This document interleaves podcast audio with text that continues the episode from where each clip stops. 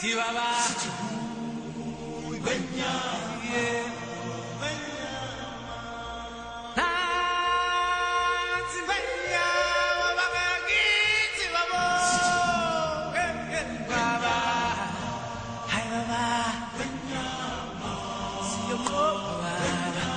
Hello，大家好，这里是草莓瓜电台每周五的非物质草单。既然花时间，不如看点好东西。我是小鼠，我是深深野。大家好，我是乌丸丸。嗯，那刚刚其实我们在片头播放的这首歌呢，我本来其实没有打算放这首的，我本来打算放的是 Can You Feel the Love Tonight，结果没想到他俩不同哎呀。你那个根本不是那个，就太 太 soft 了。我们这个实际上就有一个特别激动的开始才行。你说 Can you feel the love？那一开始就是噔噔噔，就大家全睡着了是吧睡了，好吧？所以放的就是一首大家非常非常耳熟能详的歌，就可能你叫不出来它叫什么名字啊，但是呢，它就是我们今天要讲的其中一部片子的可能应该叫啊，咋办呢？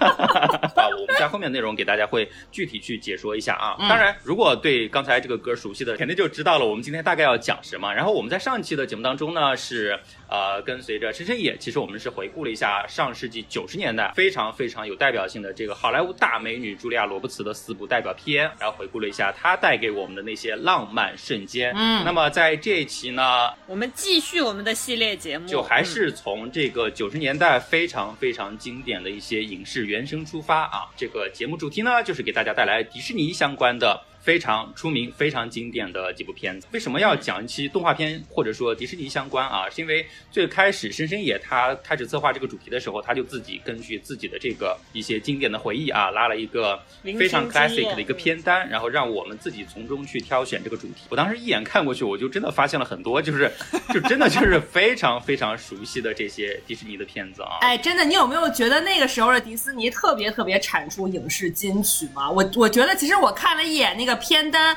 我觉得最有名的两首歌就是《狮子王》和《花木兰》这两首主题曲。你知道它厉害到什么程度？就是在最近这两年，这两部都翻拍了真狮版和真人版啊。嗯，他用的那个主题曲依然还是这两首。是的。然后呢，一第一首是就是邀请了 Beyonce 来重新翻唱，就是 Can You Feel the Love Tonight。然后第二首《花木兰》还是请了原唱，就是 Christina Aguilera 本人来唱，就可见这样这两首曲子多么深入人心，朋友们。确实是深入人心啊。对，就是换什么都不能换歌，对，换歌大家不认了，就这种感觉。嗯，所以反正由此可见，就是真的九十年代这个经典片子当中的话，迪士尼的动画片其实占的比重是相当相当大的。所以整个我们这个系列的第二期呢，我们就从迪士尼入手来为大家解析一下，就是在我们记忆当中可以称之为经典的几部电影啊。那首先还是给大家做一个大的大体的一个回顾，就因为。众所周知，其实这个迪士尼从一九三七年它的第一部动画长片《白雪公主和七个小矮人》开始呢，电影歌曲其实算是它无往不胜的一个法宝之一啊，我觉得可以这么说。那如果我们把音乐和歌曲理解为电影本身表达当中的某种工具的话，那恰恰是这种工具本身，它结合了迪士尼所要讲的这种童话的这种故事底色，再加上动画片儿，它本身就充满了非常大的一个想象空间的这么一种电影形式啊，我觉得能够非常完美的配合。从而给我们留下了一个非常非常广阔的一个共情空间。你看，我们刚刚随便讲到几句，这个弯弯的这个情绪共情能力就已经开始发起，就已经又不能自持，嘎吱窝又流汗了，是吧？咋办呐？吉我死啦，吉娃娃呀哎呀！所以你看，就现在对于我们八零九零这一代来说，就小时候在九十年代看过这些迪士尼动画片的同学们啊，就可能你现在突然提起来的话，你已经忘了很多当时这些故事的一些桥段和细节，但是但凡这个歌曲的这个前奏啊出来的那个瞬间，我觉得你的这个回忆一定是能回来的啊，甚至说可以精确的回忆出来说，当时你比如说你可能是在隔壁邻居家，然后在夏天某个这个盛夏的夜晚，大家吃完晚饭之后，可能一边吃着西瓜，大家一边窝在这个沙发上看哪部片子的这个情境啊，对，是有画面，对，是有画面感的。而且当时其实真的是小伙伴，就是比如说家长也好，或者小伙伴说，哎，就是最近想看这个狮子王，然后或者说想看这个花木兰。然后这个时候呢，家长其实也会约定好，就说专门去这个租一盘录像带或者是 DVD，然后就把小伙伴们都整合在一起，就大家坐在一块儿看啊。你给我悄悄的，歪歪，你这弯弯已经停不下来了啊！我给大家通报一下，我 K 歌了。但其实啊，为什么说整个九十年代的那个感觉、那个情境感带入到现在，对我们印象这么深？其实不光是针对我们而言啊，对于迪士尼本身来说的话，整个九十年代确实可以称得上它一个非常非常。高光的这么一个年代啊，如果我们把就是其实在一九八九年底就上映的这个小美人鱼也算在内的话，然后一直到一九九九年的泰山，这十年之间，其实有一个坊间的一个说法叫做迪士尼的黄金十年，或者说叫迪士尼的文艺复兴时代啊，听起来逼格非常高，对吧？啊，但是确实实事求是的来说的话，这十年产出的这些作品真的是非常非常高光。比如说有什么呢？有我们刚刚讲到的这个狮子王啊和花木兰，那其他的呢？一九九九一年有这个《美女与野兽》啊，那虽然我们知道前几年的话，这个 Emma Watson 又把它翻了这个真人版，对吧？然后一九九二年的《阿拉丁》啊，前几年也翻了真人版。所以你看，迪斯尼真的现在这些年全都靠过去那九十年代那十年的老本在活着。炒冷饭嘛，都是在炒对，然后九四年的时候就到了我们刚才有提到的这个《狮子王》。那么一九九五年的这一部呢，其实相对内地的小伙伴可能来说比较那么陌生一点，就是有一部叫做《风中奇缘》啊。然后因为这一部它讲的其实是印第安的原住民的一个故事，是根据真人真事讲的。嗯，对对对，本身这个地域概念上是相对会遥远一点啊，所以可能就没有那么熟悉了。然后一九六年的话是有一部《钟楼怪人》，这个是根据那个巴黎圣母院的这个故事做了一些改编啊。然后九六年的《钟楼怪人》和九七年这个大力士，其实大家可能没有那么熟悉，但是最后的两年其实真的就是我我觉得可以称之为巅峰的两部，就是九八年的《花木兰》和九九年的《泰山》，把迪士尼的这个黄金十年的巅峰啊，最后拔高到一个非常非常高的一个高度啊。但其实我们你细心去回顾一下啊，你会发现其实这十年黄金十年的这些故事啊，你都可以发现他们的一些共通点，比如说他们大多数都是改编自这个流传已久的一些民间传说或者说童话故事，对吧？对，然后呢，就当年的那个动画的那个绘制的手段还是比较。就是没有那么发达的嘛，我们可以看到那个二 D 的那个绘图的一些风格啊，都是比较像的。就是真正的动画片，对对对，它是真正的动画片，不像现在都是假动画片。对，现在都是电脑制作啊。另外呢，还有一个非常非常明确的一个特征，就是百老汇风格的这种配乐，对吧？说着说着唱起来了。对，就是动不动就根据情节而产生了一段可能跟这段情节相关的一些唱词啊，一首歌啊，就是完全就是这种概念。不知道大家发现了没有？迪士尼这些年不是去拍了很多这种真人版，还是说真实版的还原？其实他挑选的这些题材来源都是九十年代这黄金十年里面挑出来的，就可见这黄金十年对于他们来说真的是太重要了啊！当然，另外一个原因啊，我自己有去稍微想了一下，我也觉得。可能会有一个原因，就是什么呢？就是因为在九十年代的那几年过程当中，我们这一代八零九零是处于在那个时候属于他们的一个收视群体的一个概念，就是我们可能几岁十来岁的时候啊，就刚好是那个收视群体去看了那些片子，然后到现在可能二十多年之后，我们这一代人又有了，就很多人啊，呃，大多数结了婚的小伙伴有了自己的孩子，然后可能又会重新带着自己的孩子去回顾当年自己看片子的那个情景，就是割二茬韭菜，对，就完全是一个割二茬韭菜。菜的一个情况，对吧？就我觉得真的是这个是完全可能跟观众的年龄有关啊。我甚至觉得说，有可能再过二十多年之后，他可能再来一波。当然，到时候不知道是什么技术了啊，可能就到时候就是爷孙三代人一起在电影院割三茬韭菜也说不定啊。但总而言之呢，就是我们今天想讲的，就是九十年代迪士尼的这些经典片子当中呢，我们自己是挑了三部，可能对我们来说，不管是印象也好，不管是这个一些感触也好啊，回忆起来的一些故事和细节也好，对于我们来说比较。深刻的三部是哪三部呢？就是我们给大家挑了一下。第一部是这个九四年的《狮子王》，第二部呢就是一九九八年的《花木兰》，然后再最后一部呢就是九九年的《泰山》啊。这三部是我觉得相对来说对于中国的这些小伙伴啊比较耳熟能详的三部，我们今天会一起去说一下。对，其实当时我把那个九十年代就我整理出来的这个呃家喻户晓的影视金曲啊，尤其是外国电影的影视金曲拉出来之后，以及它对应的这个电影罗列了一个 list 出来发给。啊，我的两个小伙伴之后呢，我们三个当然就是非常直觉，因为你很直观的就能看到，九十年代其实里面最大的一个篇目。体量最大的，你说如果是类型最明确、体量又很大的，就是动画片，你绕都绕不过去。对。然后从这些故事片里面，你说，比如说像《风中奇缘》呐、阿拉丁呐，还有什么《美女与野兽》啊、《玩具总动员》啊，是不是说，呃，它不够厉害、不够精彩，没有进入到我们今天这期节目？不是，是因为其实到后面就是小鼠说，呃，动画片的这期主题他想来策划，然后选来选去，实际上最终发现迪士尼成长为一个全球性的造梦工厂、动画工厂，除了就是它。经久不衰啊！从它这个上世纪二三十年代成立之后，就一直像这个在整个在它的运营这个过程中，一直在。不断的去构建他的这个 IP 的过程中，他那些很成功的形象，什么米老鼠、唐老鸭啦，对吧？什么高飞啊等等这些形象以外呢，你会发现就是征服全球市场的，尤其是征能够征服亚洲市场，我们中国观众的，实际上是这三部电影。对，跟我们的连接更加密切啊。对，对对对，其实非常明确的就是这三部。那我们就从我们刚才列的三部的这个按时间顺序啊，我们先来给大家讲一下这个九四年的《狮子王》啊，然后《狮子王》这部呢。是也是 又是弯弯啊！一定要举双手双脚，一定要来讲这一部啊！然后说他自己至少看过十遍不止。我跟你们说为什么我要讲这一部啊？就是因为哈，我当时我们家呢就是新买了一个录像机，然后呢，当年九四年的时候呢是世界杯，大家可能就是对九四年这个世界杯已经没有什么特别强烈的印象，因为咱们那会儿都很小。然后我爸妈呢就是连夜晚上用这个录像机来录这个球，然后第二天早上来看。然后呢，他们就录来录去，就觉得呢，然后就是中间被我很多次，这个我那会儿四岁嘛，半夜起来上厕所啊，然后就看他们在那偷偷摸摸的操作录像机啊，然后我就是质疑啊，我质疑的方式就站在那个电视客厅门口大哭啊，然后我说啊，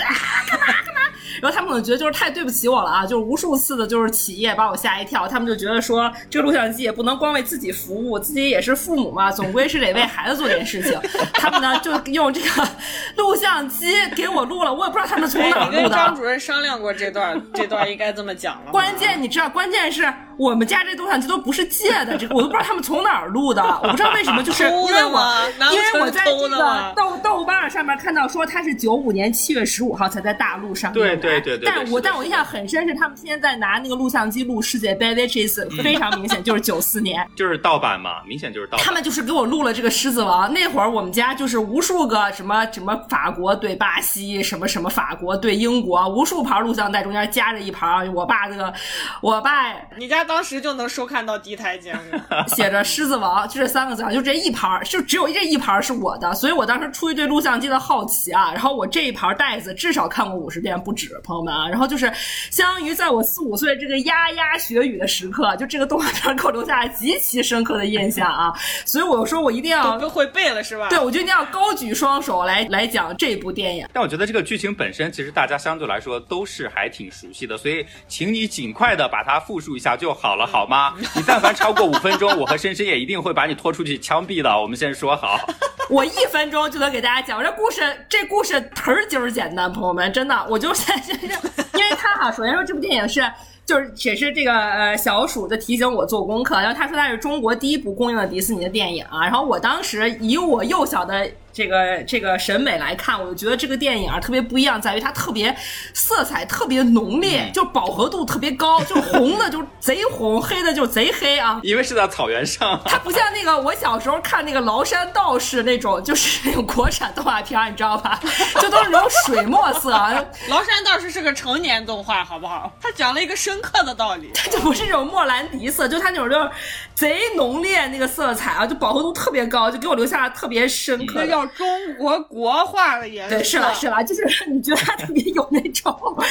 西方的资本主义的扑面而来的浓烈色彩啊，然后我当时给我留下了很深刻的印象。然后他当时的这个故事呢，资本主义的香风，对，香资本主义香风臭气。然后我爸就给我讲呢，说说这个电视，说这个电影其实讲的就是一个哈姆雷特的故事。我觉得其实那个九十年代，就刚刚小水说过，那个时候迪士尼这个。动作动画片创作利益特别高大上啊，它不是什么特别就是各个国家世界范围内的呃民间传说，就是这种名名著啊，就给你改编的非常有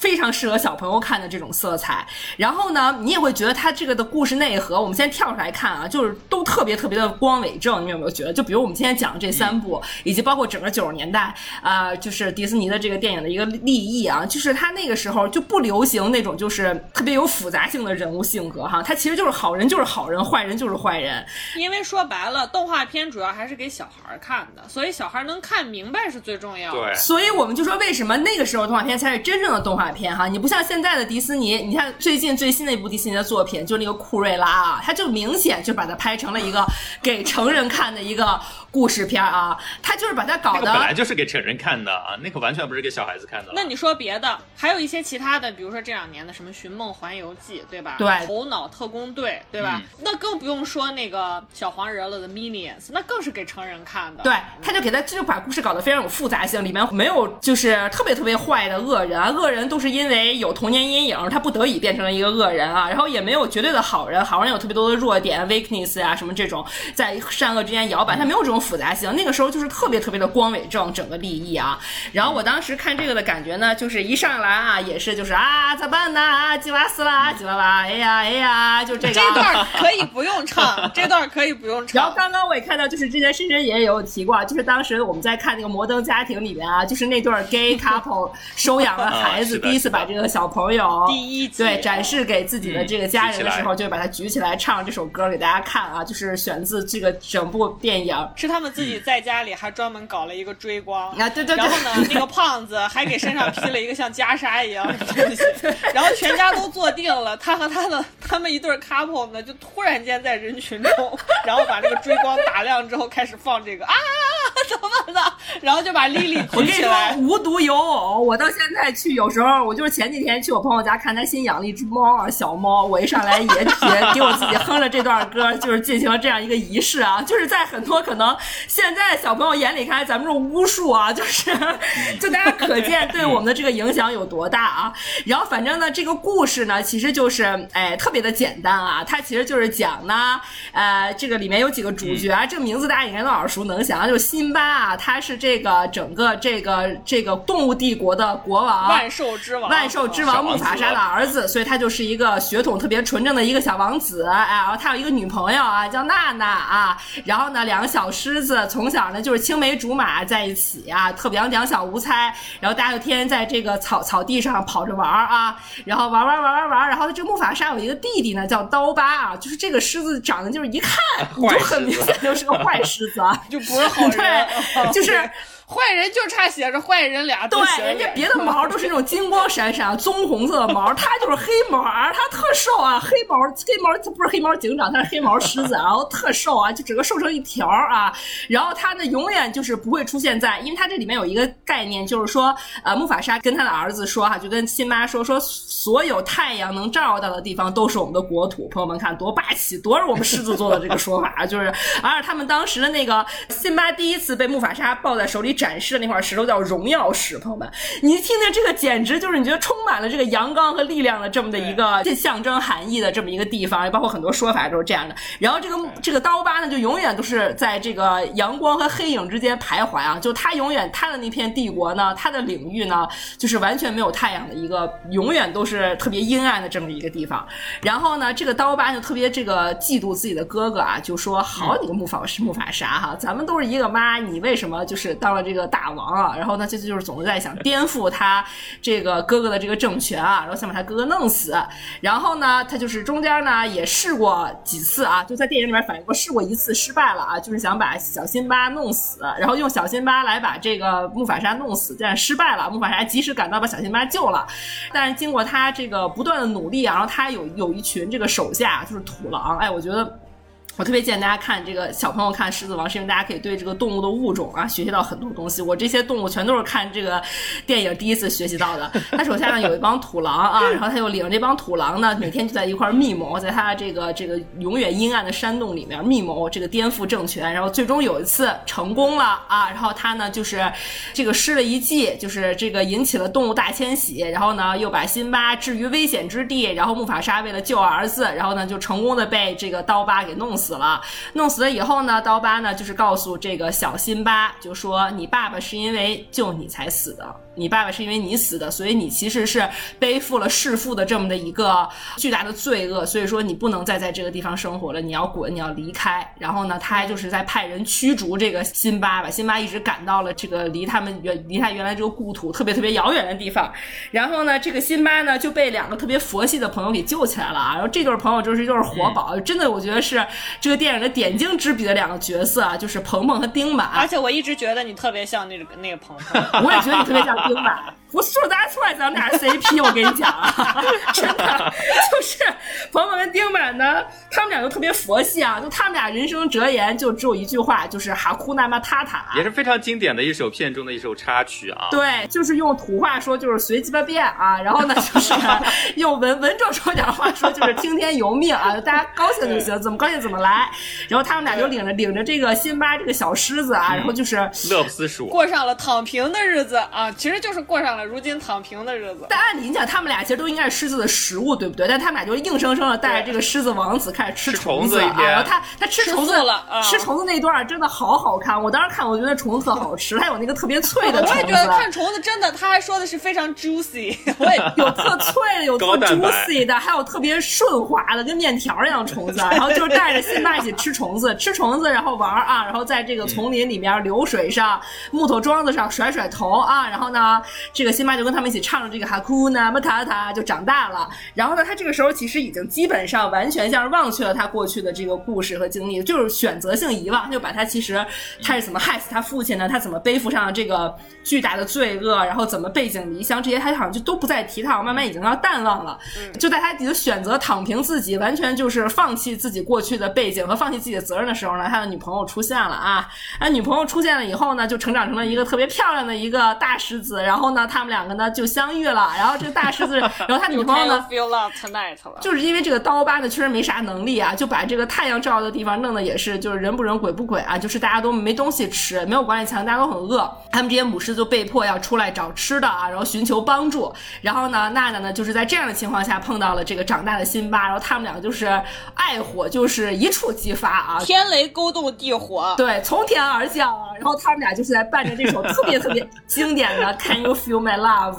Tonight 这首歌的响起，他们俩就是整整玩了一夜啊，就发生了一夜的感情 就是到处滚来滚去。一个好好的动画片，你说的这么少儿不宜，怎么就？你不觉得他就有这个暗示吗？就是 Can you feel my love tonight？没有，没有，他没有要这样暗示。好，反正总之以下省略一万字啊。你讲重点。那就跟他讲说，你看我们家现在变成了这样，其实你作为我们真正的这个血统的继承人，你应该回去领着我们大家收复失地，就把。你的家园变成以前的样子，然后这个时候辛巴其实退缩了啊，因为辛巴又觉得说，我干嘛？我我又有什么资格？我又有什么身份去回到这个地方来执行我作为一个国王的职责呢？因为我爸爸都是我杀的，这个国家是被我我破坏的，我有什么脸脸面再回去呢？然后呢，这个娜娜就特别难过啊，基本上就算是羞愤离开了啊。羞愤离开以后呢，然后这个辛巴也觉得特别不好受。然后这个时候呢，就是这个狒狒又出现了，Godfather 出现了。朋友们，他这个电影的所有的这些配角也是做的特别特别的饱满啊。那不是狒狒，那个是山魈啊啊，山魈啊，就我觉得他是个狒狒，就是那种啊特疯的那种，拿一棍子啊，就是棍子上挂一个柿子，狒狒是泰山里头的那个叫狒狒啊，山魈啊，山魈，山魈是个啥呢？山魈就有点比较像他们这个呃国家。的这么一个国家巫师，这么高的 father，就是一个像一个国家的一个灵巫巫王的这么的一个角色啊，就是他其实是象征着一个他们家族的一个荣耀以及一个非常正宗的一个血统传承的这么一个象征。就比如说他们家的每一个王子出生，他都要去做一些仪式啊，要在脑门上画一道啊，然后朋友们，你们玩过大航海时代吗？就是你建一造一个国家，一定要建造寺庙啊，山 魈就相当于那些僧人，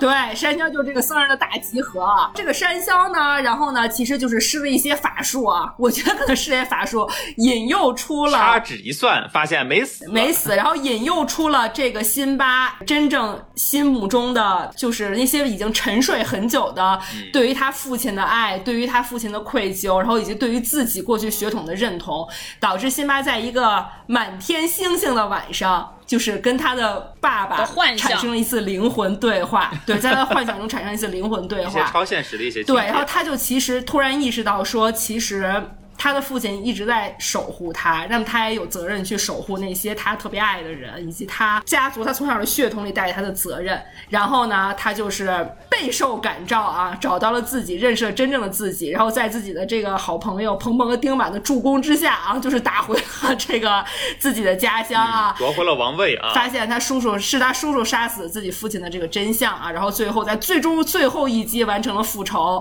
然后夺回了自己的王位，又重新让自己的这个国家就是重焕生机的这么的一个故事啊。其实这个故事就是真的特别特别特别特别简单，我觉得就是。就像这个，我在看豆瓣上对于狮子王这个简介啊，其实我说的特别对啊，他其实就是最后就说辛巴在这个复国救民的斗争当中，成长成了一个坚强的男子汉，并且领会了责任的真谛啊，一言以蔽之，就是一个啊曾经想躺平的青年啊，然后就是受到了责任的和义务的感召，对，成长成了男子汉，认识了真正的自己，然后承担起了守护呃家国的职责的这么一个故事。然后我觉得这个电影特别有意思的在于，它不仅仅是这样的。说成功塑造主角这这一系列形象，然后它里边这些配角都太妙了啊！就比如说这个里边这个大鸟啊，沙祖啊，就是大鸟，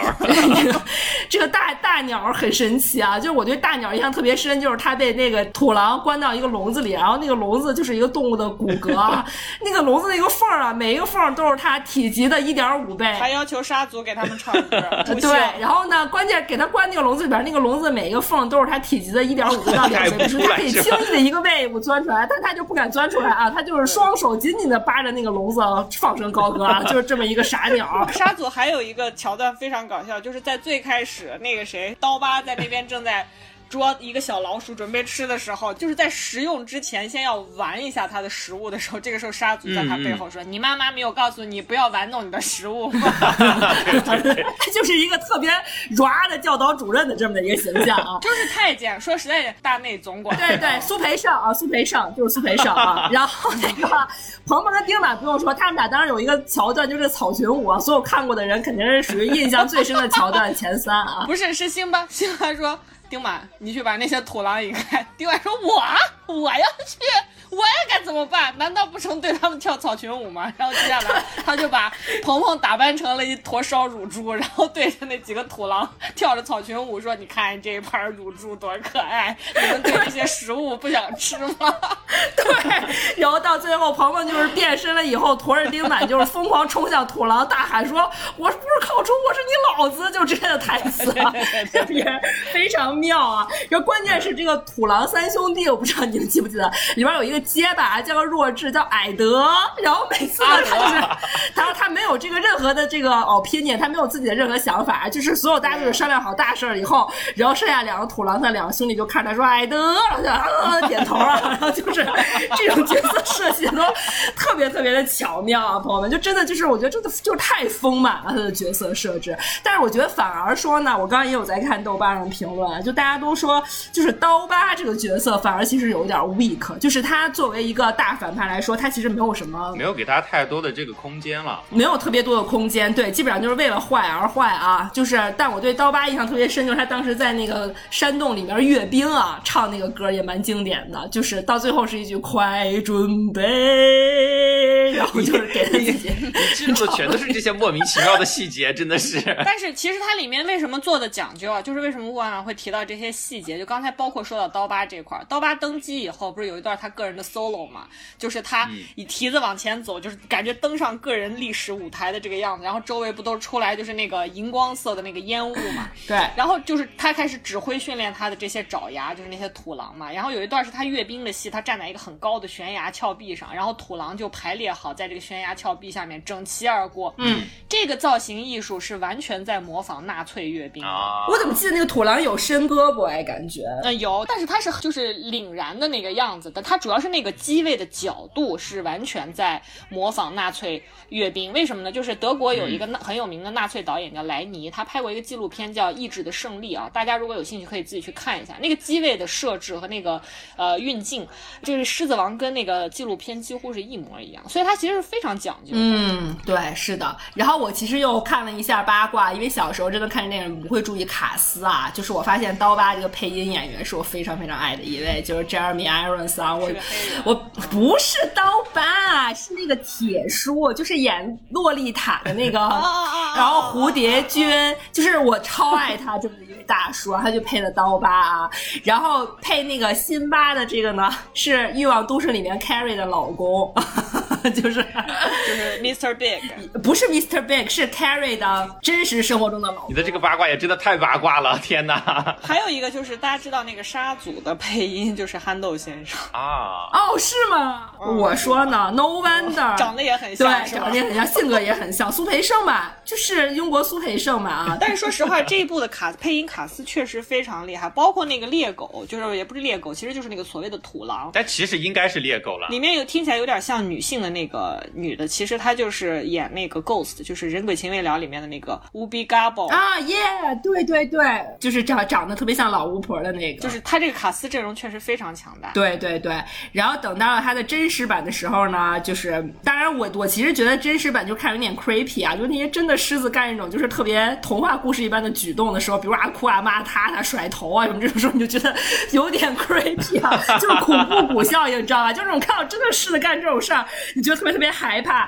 但这个真实版当然特别引人注目，是因为他的娜娜是 Beyonce 本人配的音啊，就是嗯非常非常这个狮子非常女王的这么的一个角色啊，所以当时也是引起了一些关注。但是我真的觉得整体感觉上比那个色彩特别特别浓烈的《狮子王》这个原版真的是感觉差了不少啊。主要是因为我觉得那个真实版你看的时候吧，就是我们之前在《进击的巨人》那一集里面也说过了，动画它可以传递出来的这个效果是非常直接和有效的。你可以看到，它可以直接，嗯，通过直接的创造，让你看到这个这个动物它本身是喜怒哀乐。但是你把它做成所谓的真实版，通过那个 CG 技术加了很真实的东西进去之后，我就想问，那段 Can you feel the love tonight？如果不告诉你，如果不放这段歌，你你会觉得那是两只狮子在交欢吗？两只狮子在打架啊，对，你就觉得两个在准备争食物，这情绪反而是不好去传递的。刚才吴婉婉跟大家说了这么多，就是关于剧情上的东西啊，激情澎湃，足见它给我们小时候带来的这个影响啊，让我们觉得这是一个美光正特别无比光明的一个故事，一个无比就是、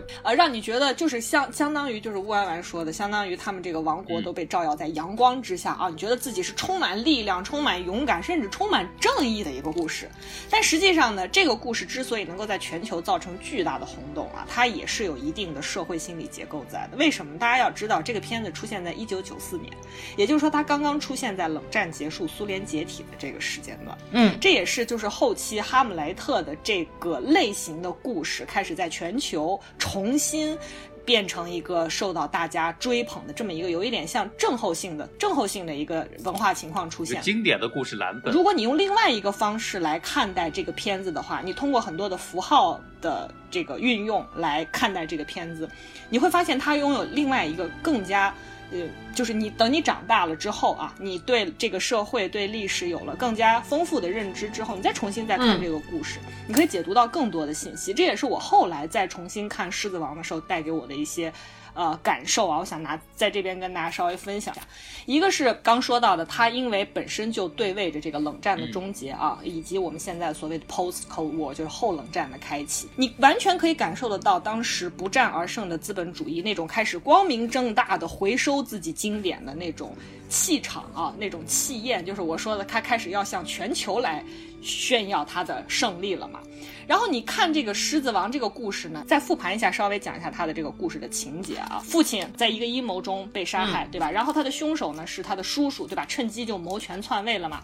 然后流落他乡的这个小王子呢，因为他这个内心的自我怀疑，就开始规避自己的责任和使命。然后到最后呢，他才开始知道了真相之后呢，就义无反顾的开始采取行动，对吧？然后最终战胜邪恶，然后即位成婚。然后你看最后那个画面也很有意思是，他最后一定是又生了一个下一代，对吧？普天同庆，然后百兽来朝，百兽来朝。Circle of Life，对对对，就是刚才吴安完唱的这歌啊，就也是我们片头放的这首歌。这是真正的符合那个生生不息的主题啊，就是 Circle of Life。我觉得就不用过多的跟大家阐释，就是这个片子那种狂欢的感觉。就刚才吴婉婉说，它那种极其明亮、极其明艳、饱和度极高的那种色彩，给你带来的视觉冲击，你完全对我们崂山道士的 challenge。你完全感受得到这个后冷战莅临的时候。来自资本主义世界的那种欢庆、那种疗愈、那种匡扶他们那种主流文化的那个意味啊，对吧？然后，而且你看他这个里面极为高光去为大家勾勒的是什么呢？是父子之情。你看不到辛巴的妈妈叫什么，我就想问问大家，还有印象吗？没有了吧？就是你完全看不到他母亲的形象，你也看不到一种母子之情。他不断的在跟你强化，用高光去勾勒的是这种父子之情。甚至他爸都死了，他还要用另外一个在水里面看到爸爸的脸，在天上又看到爸爸的幻象，对吧？爸爸父子之情不断召回他，一定要去完成这个复仇。的过程，对吧？然后你你你看到他，就是这是完全意义上的一个成长的故事。就辛巴不仅替父报仇，重建王国，而且他自己后来又重新成为了父亲，表达了对父权。和富民的这种认同和占有，对吧？对。然后你再看，就是刚才回到我刚刚说的，就是你从符号学的这个意义上再去看它。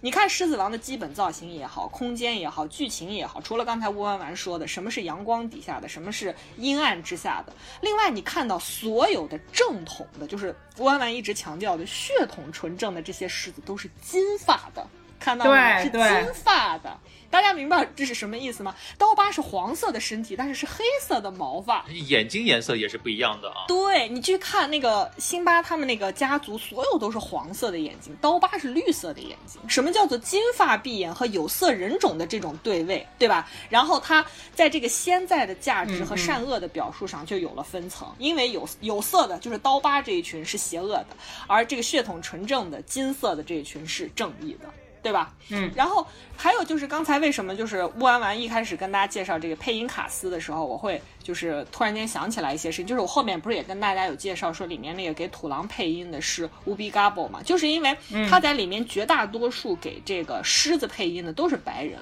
而给这些边角料或者邪恶势力配音的，又是所谓的有色人种，所以就是这是有非常深刻的就是后冷战的气息在，这就为什么他能够在冷战结束之后获得全球性的那种狂欢、那种追捧。那种受到热情，它是有很深层的社会心理结构在。但是你当时看，它也足以征服一个小朋友，就是纯纯粹的一个很简单的一个关于正义战胜邪恶的这样一个故事在。但是其实，包括刚才最开始弯弯其实有提到说，就大家对他的第一印象。可能就是源自于这个哈姆雷特啊，嗯，但是我今天真的去揪了一下这个问题，就是我真的想去研究一下，说是不是最早这个狮子王创作的时候，他们的这个灵灵感来源就是有官方确凿的一个，比如说资料或者说声明，说他们就是从哈姆雷特来的啊，嗯，但是其实我最后发现其实没有哎，就是虽然就是就虽然我们把整个片子看下来的话，你会发现这种对位的这种结构是非常明确的，对吧？就是这种小王子啊，然后。这个自己的父亲被这个自己的叔叔杀害啊，然后自己在外流放多时之后回来之后，重新把这个王位夺回来，包括这个女朋友，包括母亲的这个形象，包括甚至是这个丁曼之类的这两个朋友的这个对位，都是你在哈姆雷特里面能找到非常非常。就是原本的那个位置的那个角色在的啊，就所以可能给大家造成了一种说这个故事本身的内核是从哈姆雷特来的。但是如果你真正去去想去发现的话，其实我觉得可能很多时候。当然也可能出于迪士尼想要去讲这个童话本身，他不想这个结构或者说整个的内内核那么复杂啊，他其实是做了很多很多的简化和调整的。就比如说，其实，在哈姆雷特里边，他的这个王子的父亲啊，他不断的其实是以某种冤魂的形式出来的，我觉得是这种概念啊。他甚至在旁边是不断的去怂恿说你要去复仇啊，他一直强调的是复仇的概念，所以这也是为什么哈姆雷特他又有一个名字叫做《王子复仇记》啊。但是你对于辛巴的这个。故事来说，他其实把内核调整的非常光明了，对吧？他其实调成了个人自我成长。成长成男子汉，对，他是促成你去成长，他是促成你说让辛巴去不断的思考我的位置应该在哪，我的责任应该在哪，我现在不应该再逃避了，我应该担起一个作为我一个王子的一个责任，去重新把王国抢回来啊！对，而且我说就是我说的，你结合冷战的这个背景啊，他就是要说，因为辛巴你代表的是正义，哎，你要去消灭邪恶啊，你要战胜他啊！对，所以我觉得说这是他相对这个哈姆雷特来说，我觉得。得是最大最大的一个区别啊。包括当然也有结尾了，就是我们知道在哈姆雷特的这个结尾，就是包括哈姆雷特在内，其实几乎所有人都是非常悲惨的一个结局收场的啊，就没有人是属于一个幸福的一个结尾。但是当然我们在这个狮子王当中，我们会发现了这个辛巴最后不仅把这个亲情找回来了，因为他的母亲还在嘛，虽然父亲离他确实是远去了，但是母亲还在，包括他的这个收获了爱情，包括他的亲情，他的这些好朋友都在身边，是非常非常皆大欢喜和圆满的一个结局啊！我觉得这也是他突破了这个哈姆雷特，就不让大家感受到哈姆雷特带给大家的那种阴郁气息啊！当然，我觉得这个也确实就是符恰巧符合了申世业刚才给我们讲的这个观点。当然了，当时是胜一个胜利的历史背景，他一定要讲一个更加光明的故事的啊！所以我们迎来的就是光明啊！所以在这个意义上来讲的话，其实我不想把它对位于就是哈姆雷特的这个故事啊，我宁愿用一种什么样的方式去解读啊？我是觉得说他用一个其实。非常非常原始和老套和简单的一个故事方法，就他就讲了一个非常古老，但是不管是小孩子啊，或者说成人去看这个动画片的时候，他可能能够 get 到的一个所谓的一个核心概念是什么？就是说明白和接受你自己是谁，并且为之做出相应的一个回应和努力。我觉得他一直从从头到尾都是在表达这么一个主题，或者说你更简单一点的。去理解，就是说我是谁，就是 Who am I？其实完全就是这个主主题啊。这这个是美国系，这叫什么？这叫 美国价值观的一个核心啊，就是你要找到你自己。对对对。对，其实就跟我们马上要讲下一部《花木兰》里边那个主题曲，就是找自己，对吧？那我到底是谁？所有人都在找自己。对，就是整个其实九十年代这部非常经典的片子里面，我们都能看到这个套路。其实不光是九十年代了，之前包括现在，其实好莱坞或者说迪士尼，它擅长利用的也是这个套路和核心啊。所以我觉得这是他非常厉害的一个地方，就在于对于这个。概念的拿捏哦，就是你放小朋友的话，对于一个就是才刚刚开始了解这个世界，去了解身边的人是什么样的人，去了解这个世界是什么样的一个情况的这些小朋友来说的话，就我是谁的这个概念当然很明确了。那我除了我爸爸妈妈、孩子之外，我可能还是谁啊？我对这个世界有什么好奇？我觉得对于这些小朋友来说的话，是有这个启发的观点在的。那同样对于成年人来说的话，因为这是一个没有办法。去解决的一个命题嘛，对吧？人活几十年，我从生到死，我一直要试图去解决，说了解我是谁这个概念。但是可能到死，我我们最后都没有办法去获得这么一个准确的一个答案啊。所以我觉得他真正拿捏到了，就是说对于不管是小孩子来说，还是成年人来说，你看这个片子，你可能觉得它简单，它故事本身讲的非常不复杂啊，非常简单，而且最后也是个 happy ending。你看起来似乎没有什么东西，但是对于我是谁这个命题，就真的你不管怎么样，你看下来肯定还是会有一个自己的一个思索。和一个收获在的，我觉得他是真的把这个部分发挥到极致，才能让不管是孩子还是说成人都能够安安静静的坐在不管是电脑前还是说。屏幕前啊，是真的能够把这个故事非常非常完整的观看下来，就是它很能自圆其说，对吧？然后另外一方面，它还可以从刚才我说的，就是这个历史背景来讲，从刚从这个整个全球的社会文化背景上来讲，它也是可以收买到大人的，大人也可以得得到一种就是一种回应吧，一种回应。我觉得是主要是一种回应，嗯。另外还有就是刚才我们开头放到了它这个音乐啊，其实主要还是说到这个音乐的问题。这《狮子王》的 OST 的它这个创。作者呢，跟他之前的，就是他刚才小鼠说的，他所谓的文艺复兴时期啊，就从小美人鱼开始，一直在给他做这个音乐的一个。呃，我忘了那个写词还是写曲的那个作家的名字了，我我我忘记了。呃，我说一下，先有一个配乐的一个人啊，其实给《狮子王》配乐的这个人叫做 Has Zimmer 啊。其实他当时《狮子王》邀请他来配乐的时候，他还完全不出名。是迪士尼当时用他呢，完全是因为他之前是给其他两部呃本身不太出名的一个非洲背景的电影做过配乐啊。当然，其实最后结果我们就知道了，他通过给《狮子王》进行配乐，然后一下子声名大噪啊。因为我们看那个片子的话，肯定。会能感觉到他把非洲大草原上那种非常广阔无垠、那种充满生机活力，但是又好像就是处处洞藏着一些危险的这种感觉，我觉得是传递的非常到位的啊。就他后面就也凭借这次的配乐，他其实是后来拿到了这个金球奖和奥斯卡的最佳电影配乐的。再之后，他其实配了很多就是。大家可能现在来看，就变成了大手了。对，大师啊，配了很多知名的一些电影，比如后面的这些《盗梦空间》《加勒比海盗》等等，就都是这个 Hans Zimmer 来配的啊。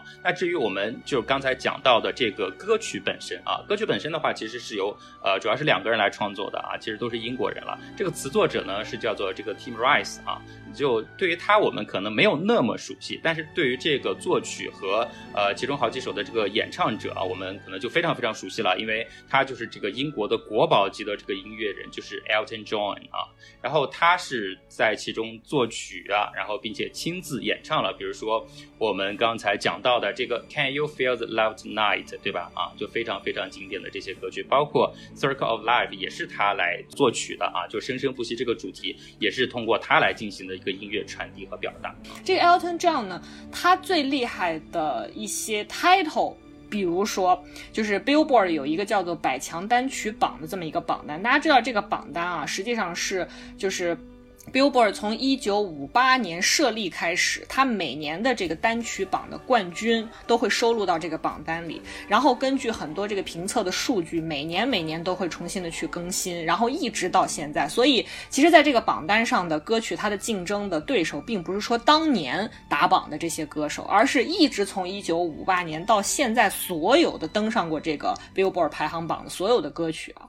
所以这个 Elton John 呢，在这个 Billboard 这个单曲榜单上，它还有一个副榜，叫做最成功艺人榜。这个榜单上呢，最成功的乐队是 The Beatles，然后最成功的独唱女歌手是 Madonna。然后最成功的男歌手就是 Elton John，所以大家可以感受到他的这个地位是完全不一样的。然后另外一方面就是这个人到底是谁？可能大家如果没有印象的话，这几年如果你稍微看一下格莱美，在那个二零一零年，我不知道大家有没有印象啊？格莱美。的那个颁奖典礼上，Lady Gaga 有一个表演是先唱完 Poker Face，然后她不就被人扔到了一个大炉子里头，然后突然间就炸了，然后下面那个门打开，一个钢琴推出来，那钢琴上一堆黑压压的手，然后钢琴这边坐的是已经被炸飞 炸翻了的那个 Lady Gaga，穿了一身绿的，钢琴这边坐了个就是胖胖的，然后个头也不太高的一个男的，还戴个耳环，穿了一身亮粉色的那个衣服，然后还戴着亮粉色的眼镜，这个人就是 Elton John。所以那个表演也是给大家留下了很深刻的印象。人家也是一个英国的 icon 了啊。Elton John 就是英国的著名老 gay，A.K.A. Lady Gaga 的 铁磁，A.K.A. 之前 前几年还有一部他的传记片非常有名，叫 Rocky Man，他就是个火箭人儿，朋友们。好了，这是题外话，我们就还说回到他给狮子王写的歌啊，就他写的这个歌质量高到什么程度？一九四九四年的奥斯卡。最佳电影原创歌曲奖的入围名单里，大家知道一共五个入围歌曲嘛，有三首都来自《狮子王》。你们可以去看一下，当时颁这个奖的那个颁奖人是，呃，那个肌肉掉到脚面子上演那个演第一滴血的 Lambo 那个哥们儿叫啥来着？史泰龙。史泰龙，对，就是史泰龙老爹呢，站在讲台上就开始说：“Here are the nominees。”然后 first 啊是 Circle of Life。我们说的生生不息啊！第二首 Can You Feel the Love Tonight from Lion King，第三首 Hakuna Matata from Lion King，最终呢是 Can You Feel the Love Tonight 获得桂冠啊！所以，然后同一年他又在这个格莱美的颁奖典礼上又得到了那一年的好像是最佳流行音乐表演奖，所以就是可见他这个歌写的这个质量啊是有多么受到大家的认可。还有就是有一个。就是花絮类的这个信息可以跟大家分享一下，就在里面辛巴和娜娜弹琴的那一段画面啊，大家记不记得？就是实际上是丁满和鹏鹏先。站在远远的偷窥人家两个狮子在谈恋爱，对，这就用那种姨母笑，你知道吗？就那种儿子长大的眼神。那个，我我建议大家可以去听一下，就是电影电影的原版的 Can You Feel the Love Tonight，而不是 Elton John 的这个录音室版本。为什么呢？在原版的里面一定会听到丁满和鹏鹏前面的这段对话，你会听到这只野猪。为什么我就觉得它非常的可爱啊？跟我们乌弯弯有点像，是因为它人身上呢。他这个角色身上带有着巨大的张力和矛盾的感觉，就他明明是一头野猪，他说话带着巨大的嘶哑的声音，就每个字都破音，每个字都破音啊！但是他唱起歌来呢是美声，朋友们，就是非常的这样，非常的荒谬，对。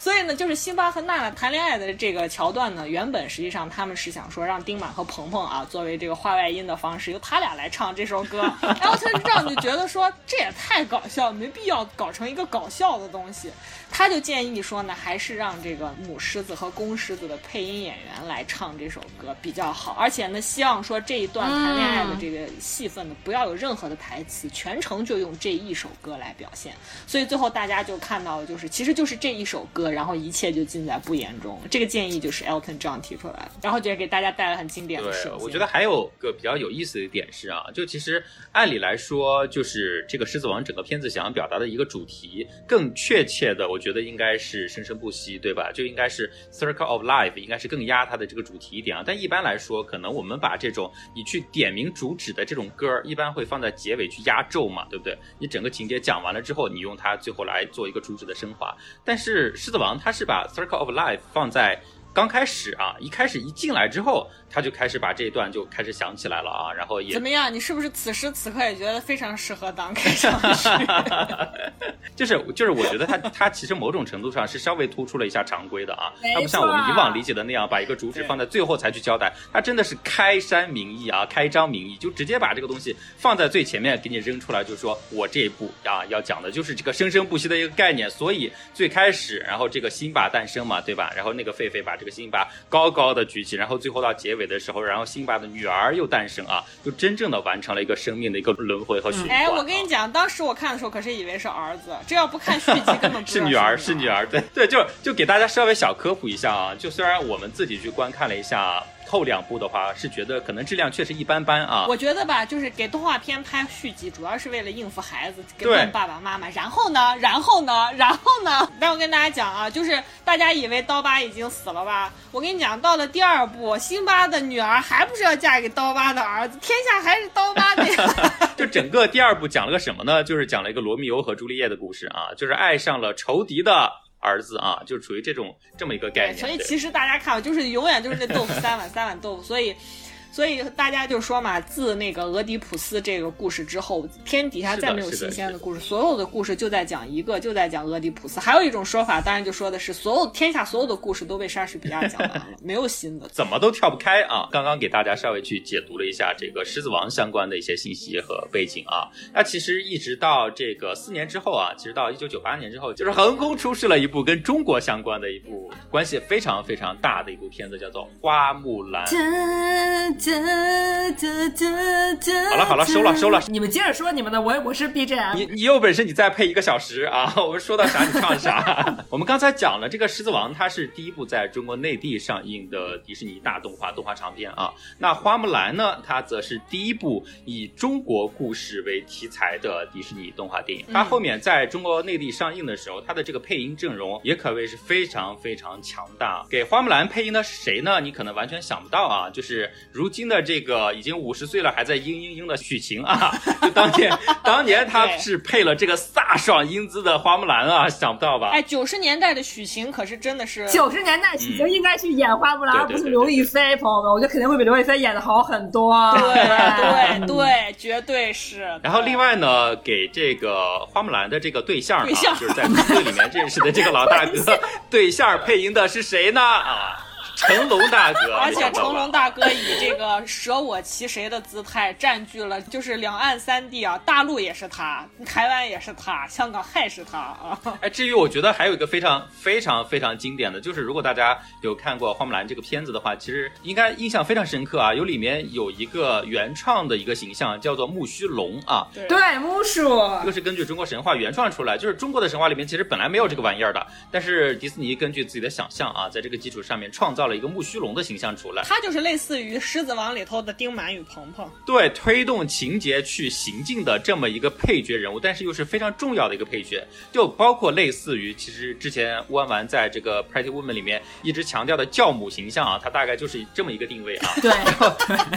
这个木须龙呢，呃，国语版的这个配音啊，也是一位大咖啊绝，对但是大家可能想不到是陈佩斯啊。我觉得他真的是，他把那种抑扬顿挫啊，包括有时候那种阴阳怪气啊，真的都拿捏的非常非常到位啊。你这浓眉大眼的咋也叛变革命了？对，因为大家可以想想，其实在这个花木兰原版里面给这个木须龙配音的是 Eddie Murphy 啊，就是大家对标一下，你会感觉这个陈佩斯拿捏的很到位了，感觉对了啊。对应的非常好。然后包括包括原版里面其实是给给花木兰配音的是一个也算是在好莱坞混的还不错的一个华裔演员，叫做温明娜啊。就大家有兴趣的话，可以了解一下这位演员，其实我还蛮喜欢的。说回来啊，就是花木兰这个片子呢，在美国应该是在一九九八年上映的啊，但是在内地的时候，它其实真正上映的时间又比在美国上映的时间又晚了将近一年的时间。大家知道，其实九十年代我们刚才也说了，它是一个盗版碟非常非常猖狂的一个年代啊。其实有这么大的一个时间差，就很多小伙伴儿当时肯定是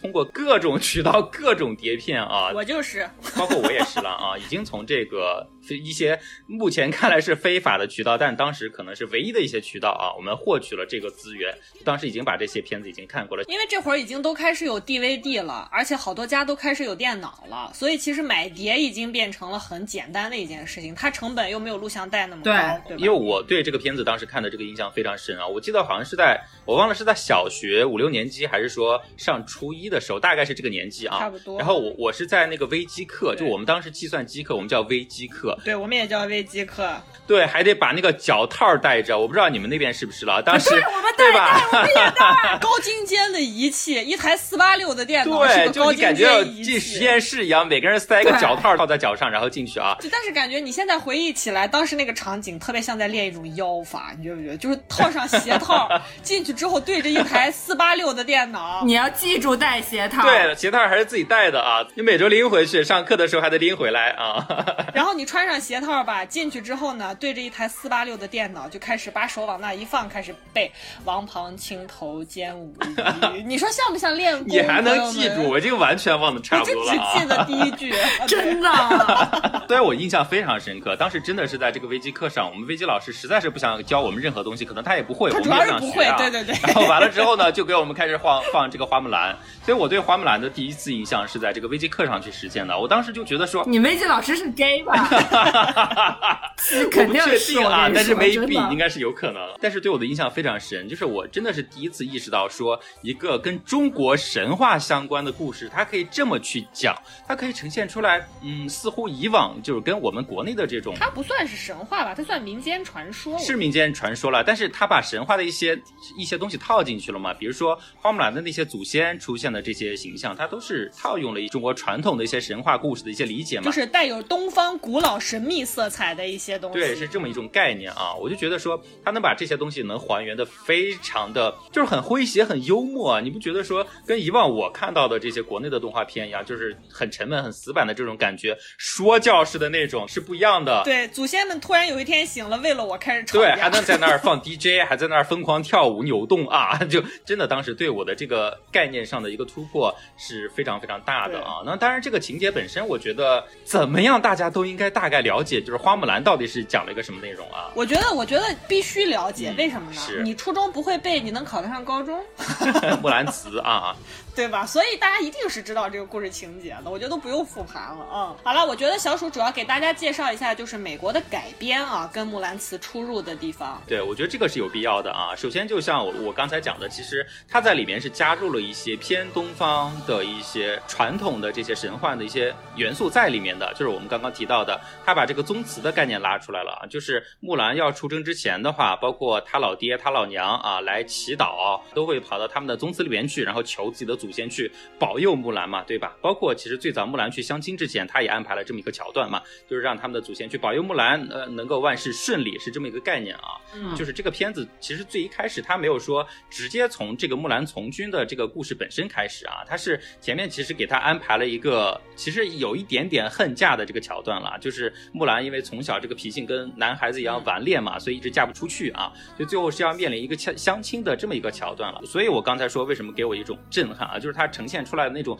非常俏皮，让你忍俊不禁的那些桥段啊，是我觉得之前在国产的这些动画片里可能不太能看得到的这么一种概念和感觉啊，所以当时对我的这个印象非常深刻啊。那当然，他最后这个木兰就代替父亲去出征的时候呢，就我们刚刚也说了，在里面安排了一个类似教母式的一个人物，就是这个木须龙啊。壁虎嘛，他在里面，所以也被调侃成壁虎嘛。这个木须龙呢，完全就是这个迪士尼好莱坞啊，这个西方人人，就是针对中国的这个神话故事想象，硬造出来了一个这么一个东西。因为你放当时的我们中国人来说，没人知道木须龙是一个什么玩意儿，对吧？我们知道龙是什么玩意儿，但是木须龙是 what 是啥东西？他把龙世俗化，对对对，是大概就这么一个概念啊。但是他就类似创造了一个小吉祥物，陪着木兰去从军了，接地气了啊！他做的非常接地气了，气氛担当啊，用来推动情节的发展啊。然后另外一方面呢，就是不时的出来插科打诨啊，完全就属于这么一种非常非常典型的教母是配角的一个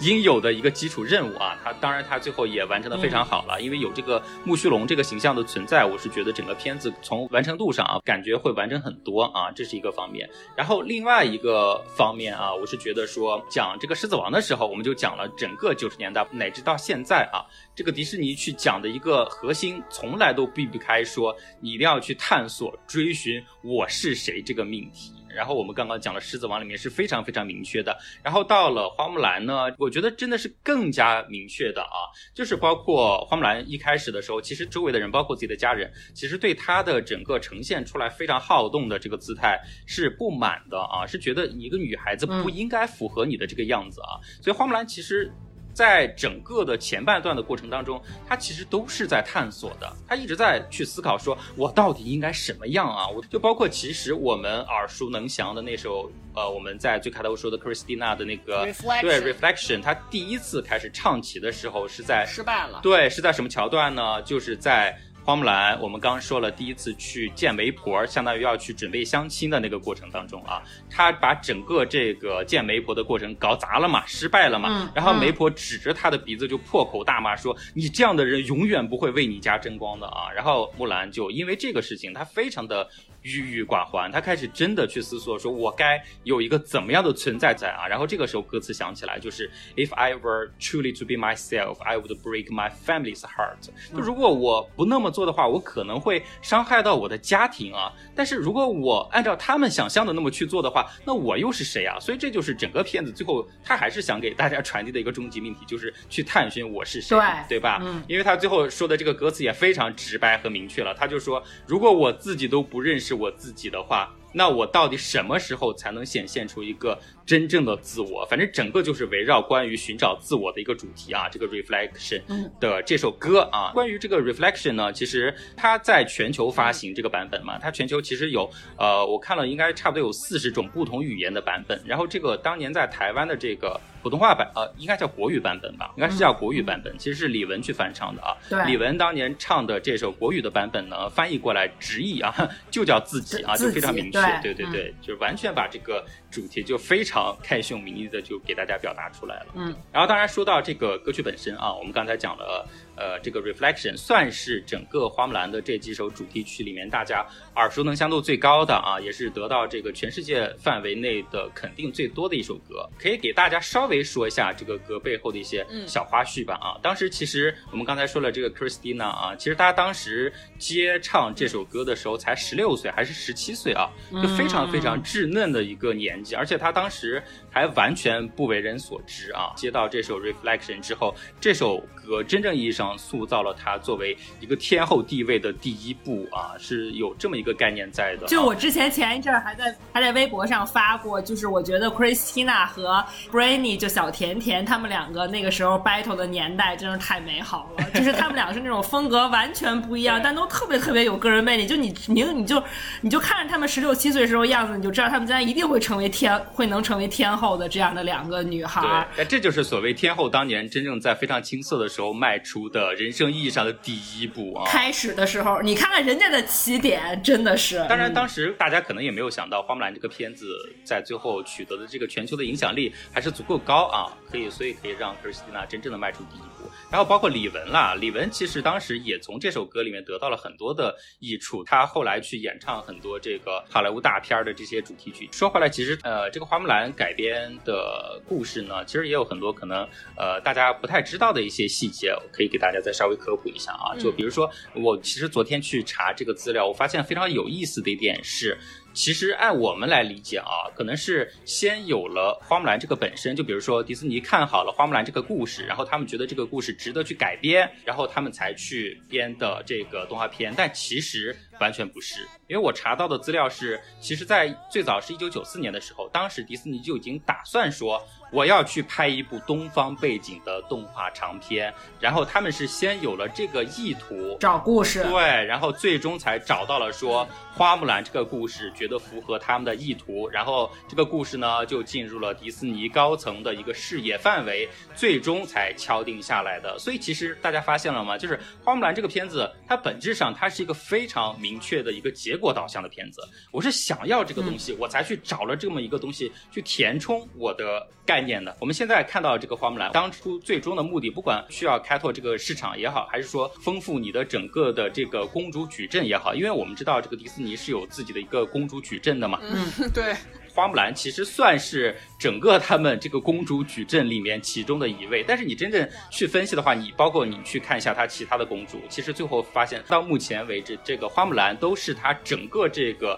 公主矩阵系列里面唯一一个在真实身份上其实跟王室没有沾。任何就没有任何沾亲带故元素的一位啊，在这个故事里面就去看花木兰，我们会发现，其实到最后他解救了整个国家嘛，然后皇帝其实是想挽留他的，甚至说呃要赏赐他这个就是宰相的一个职位啊，然后花木兰说我要去回家乡照顾双亲啊，我不能接受你这个职位，所以他最终就回去了啊。真正在这个故事里面打动我的一点，你们知道是什么吗？就是，就是它中间不是有那个匈奴来。入侵嘛，然后他们在那个雪地里面跟匈奴有一场非常非常大的一个阵仗嘛，对吧？高潮戏啊！我真正觉得最打动我的这个故事里面的一个点，就是发生在这个时候。他不是整个那个打完了之后，然后花木兰受伤了嘛？花木兰受伤，然后他们就去给花木兰包扎伤口干嘛？最终发现了花木兰这个女性的这个身份啊，是女她。然后大家就开始突然非常愤慨啊！他们的第一反应是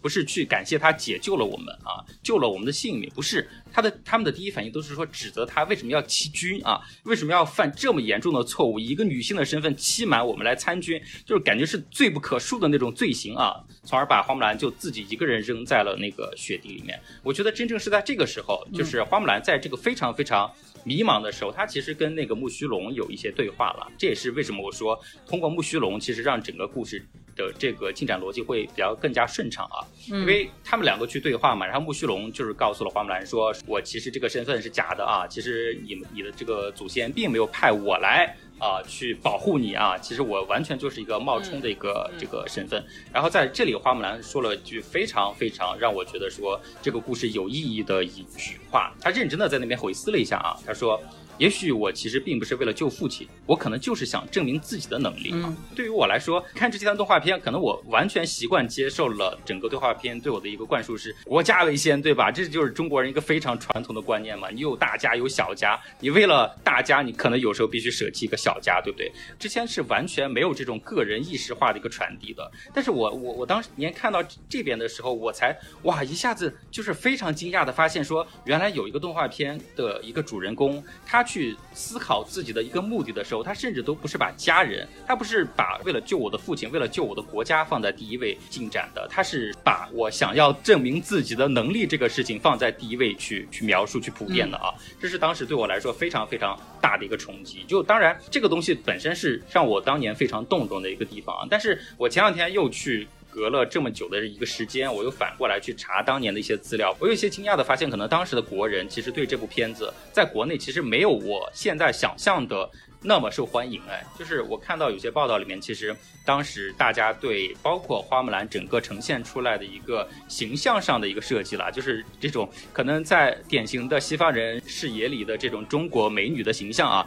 这个我觉得可能有待商榷，这个没有关系，因为本质上这个片子就是美国人拍给自己看的嘛，它本质上还是不是首先拍给你的一个片子，然后另外一方面就是关于这个个人自由度的一个探讨，就是个人主义的一个呈现，当时引发的争议还不小哎。就按当时的一个成年人的视角来说的话，他们可能很多人都不太能够理解这个片子所呈现和传递出来的这种个人主义的价值观，可能是不太让他们去接受的。反而像我当年还是属于这种非常小的小孩子的时候，我真的能一下子戳中我的内心。我觉得有一部动画片能够这么坦诚的把这种个人主义能够传递出来，说你应该。最重要、最 care 的东西是去找寻你自己啊，别人可能都不太重要，哪怕你是你最亲近的人，嗯可能都是在你之后的这个排序啊。我觉得当时对我这个东西是非常震撼的啊。因为孩子对于一个故事的接收讯息的那个接收啊，什么东西对我来是正确，什么是错误的，是碎片化的，他没有被整合在一个完整的结构之中去看待这个东西，更不要说把它可以，嗯，就根本不可能说把它放置在一个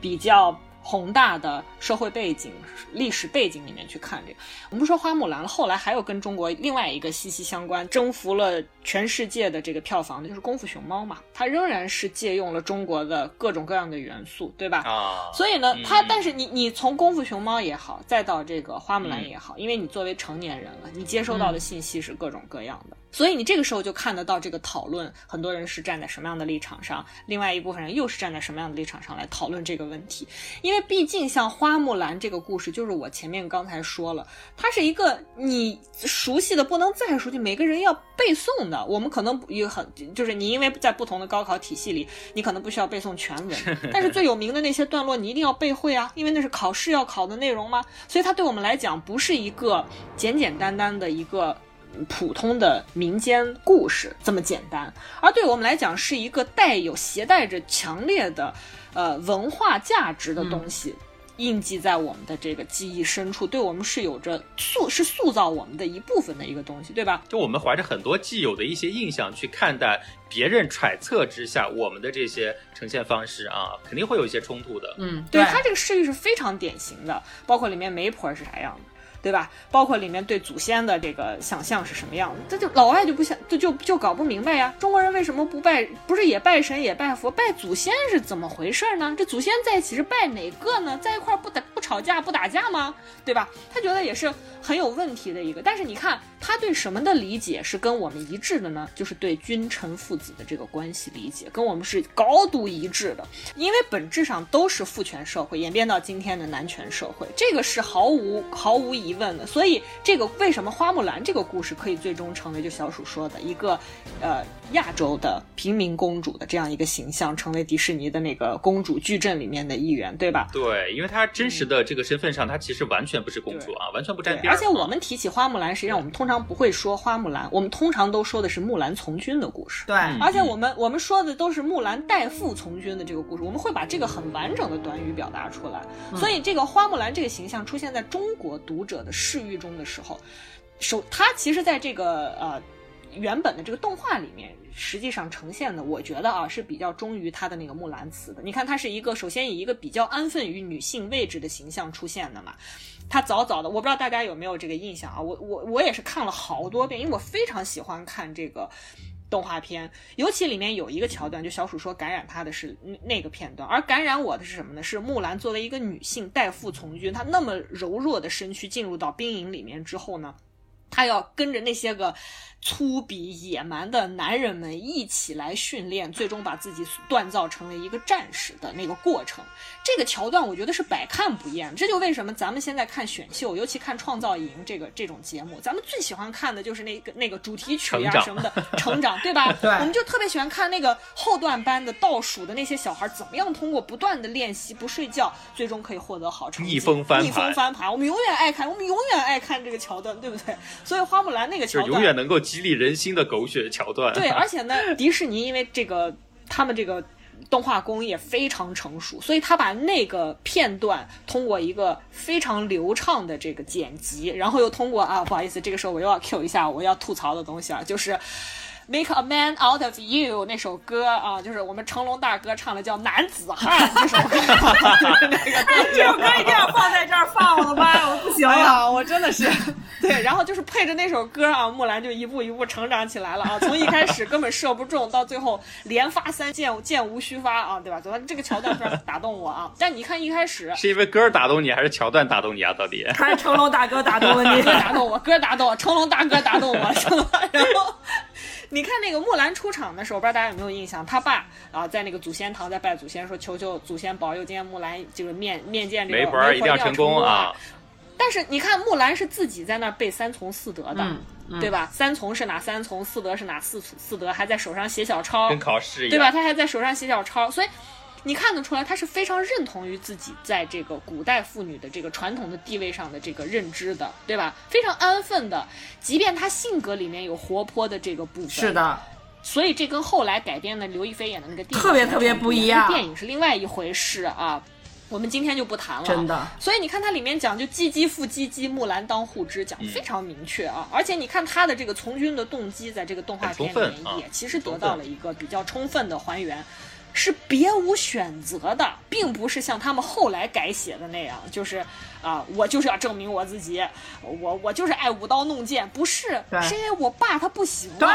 家里必须出来人，不出来要砍头的，要连坐的，对吧？要诛九族但是他出于这个情况不得不去参军之后，他在中途又会进行一些反思，这是我觉得这个逻辑能够成立的前提。他这个是他套了他美国梦的那一部分，所以他两者的这个融合感是比较好的。他如何？从自己啊，又进入到一个自己的这样，也就是一个对话，就它几个层面都能够让你得到感知。所以为什么我们说这一类就是迪士尼在九十年代贡献的这些动画片都是合家观赏？你比如说我作为父母看，我可以看到很多不同的层面啊，阶级的地位的父权的。小孩看，哎，他就看的是一个女孩的成长。其实它本质上说白了，这个故事就是很简单的一个美国的冒险故事。小女孩离开家要去冒险了，对吧？还到了大雪山，甚至到了故宫，对吧？是的，是的，是的啊。所以你看，但是在国外是不是没有花木兰这个形象呢？不是，它一定是有一定的社会基础。有一个很典型的，在欧洲的这个呃宗教故事里面的圣女贞德的故事，跟花木兰是一模一样的，对吧？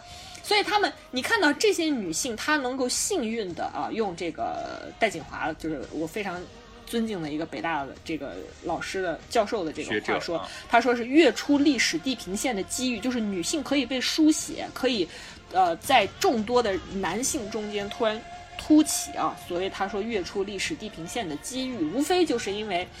他是在这个不管是传奇的这个虚构里面啊，还是在这个历史的记录里面，你看他这个故事的背景一定都是。什么烽烟四起啦，强敌犯境的这个国力很衰微的时候，女人就要站出来了，对不对？你看，要么女性就是类似于像褒姒啊、妲己啊这一类的这种亡国妖女，对吧？要么你就是像这个花木兰这样的女人，以英雄的身份出演，这个成为历史唯一的可能性，一己之力扛起救国重任，她是最后挽救。危机于一旦的这个唯一的那个力量，对吧？而且它一定是在父权或者男权衰微崩塌之际，它出现了，对吧？女性才有了可被书写的可能啊！所以，所以就是说，嗯，你看到它这个浮出地表，就是成为可被书写的这样一种可能的时候，但是木兰终最终能够被书写到历史里面，是为什么呢？是因为他为国尽忠了，而他为国尽忠的前提是什么呢？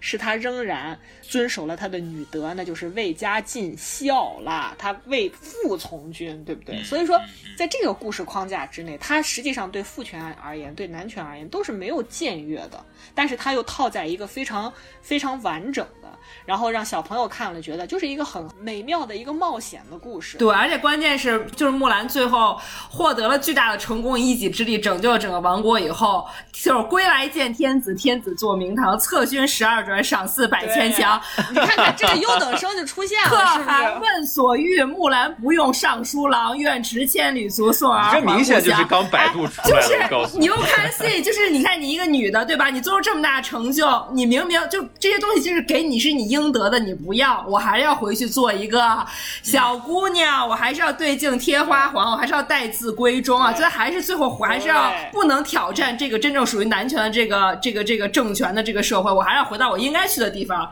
对，就是嗯，非常的耐人寻味。就是你看迪士尼大部分的公主都是最终一定要回归家庭，收获爱情，这是非常符合美国这种清教传统的，要重重视家庭，要回到家庭。对，所以在花木兰结尾也是让乌弯弯说的，她一定要回去的，不要的，要回去结婚的，等李翔来娶我的啊，就是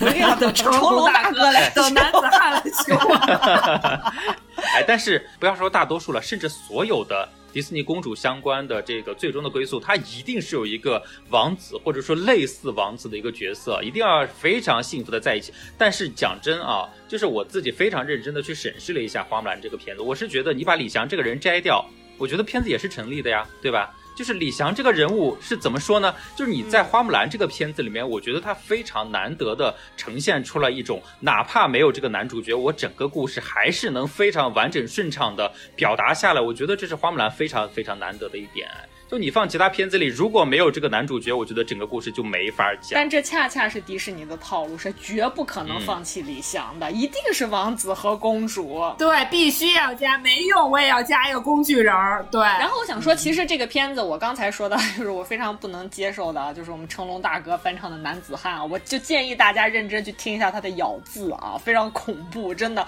我不能接受一个 迪士尼公主，大家就想啊，许晴九十年代的许晴啊，然后。一身戎装啊，然后最后建功立业，他又有这个女性的娇媚，然后又有这个男子汉的这个英勇，好，最后嫁，最后是迎来了成龙大哥，我非常不能接受这。然后几十年后，成龙大哥要对他说：“我只是犯了很多男人都会犯的错误，我不能接受这件事，sorry。”但是说实在话，大家即便看，就是在花木兰这样一个，实际上在这个整个风格跟迪士尼都完全不太一样的一个以东方。就是形象为表达对象的这么一个故事里面，他的歌曲还是非常丰富的。就是我刚说的，不管是一开头他去见媒婆那一段，就是梳洗打扮啊，非常轻快的那一块，还是包括男子汉、男子汉啊，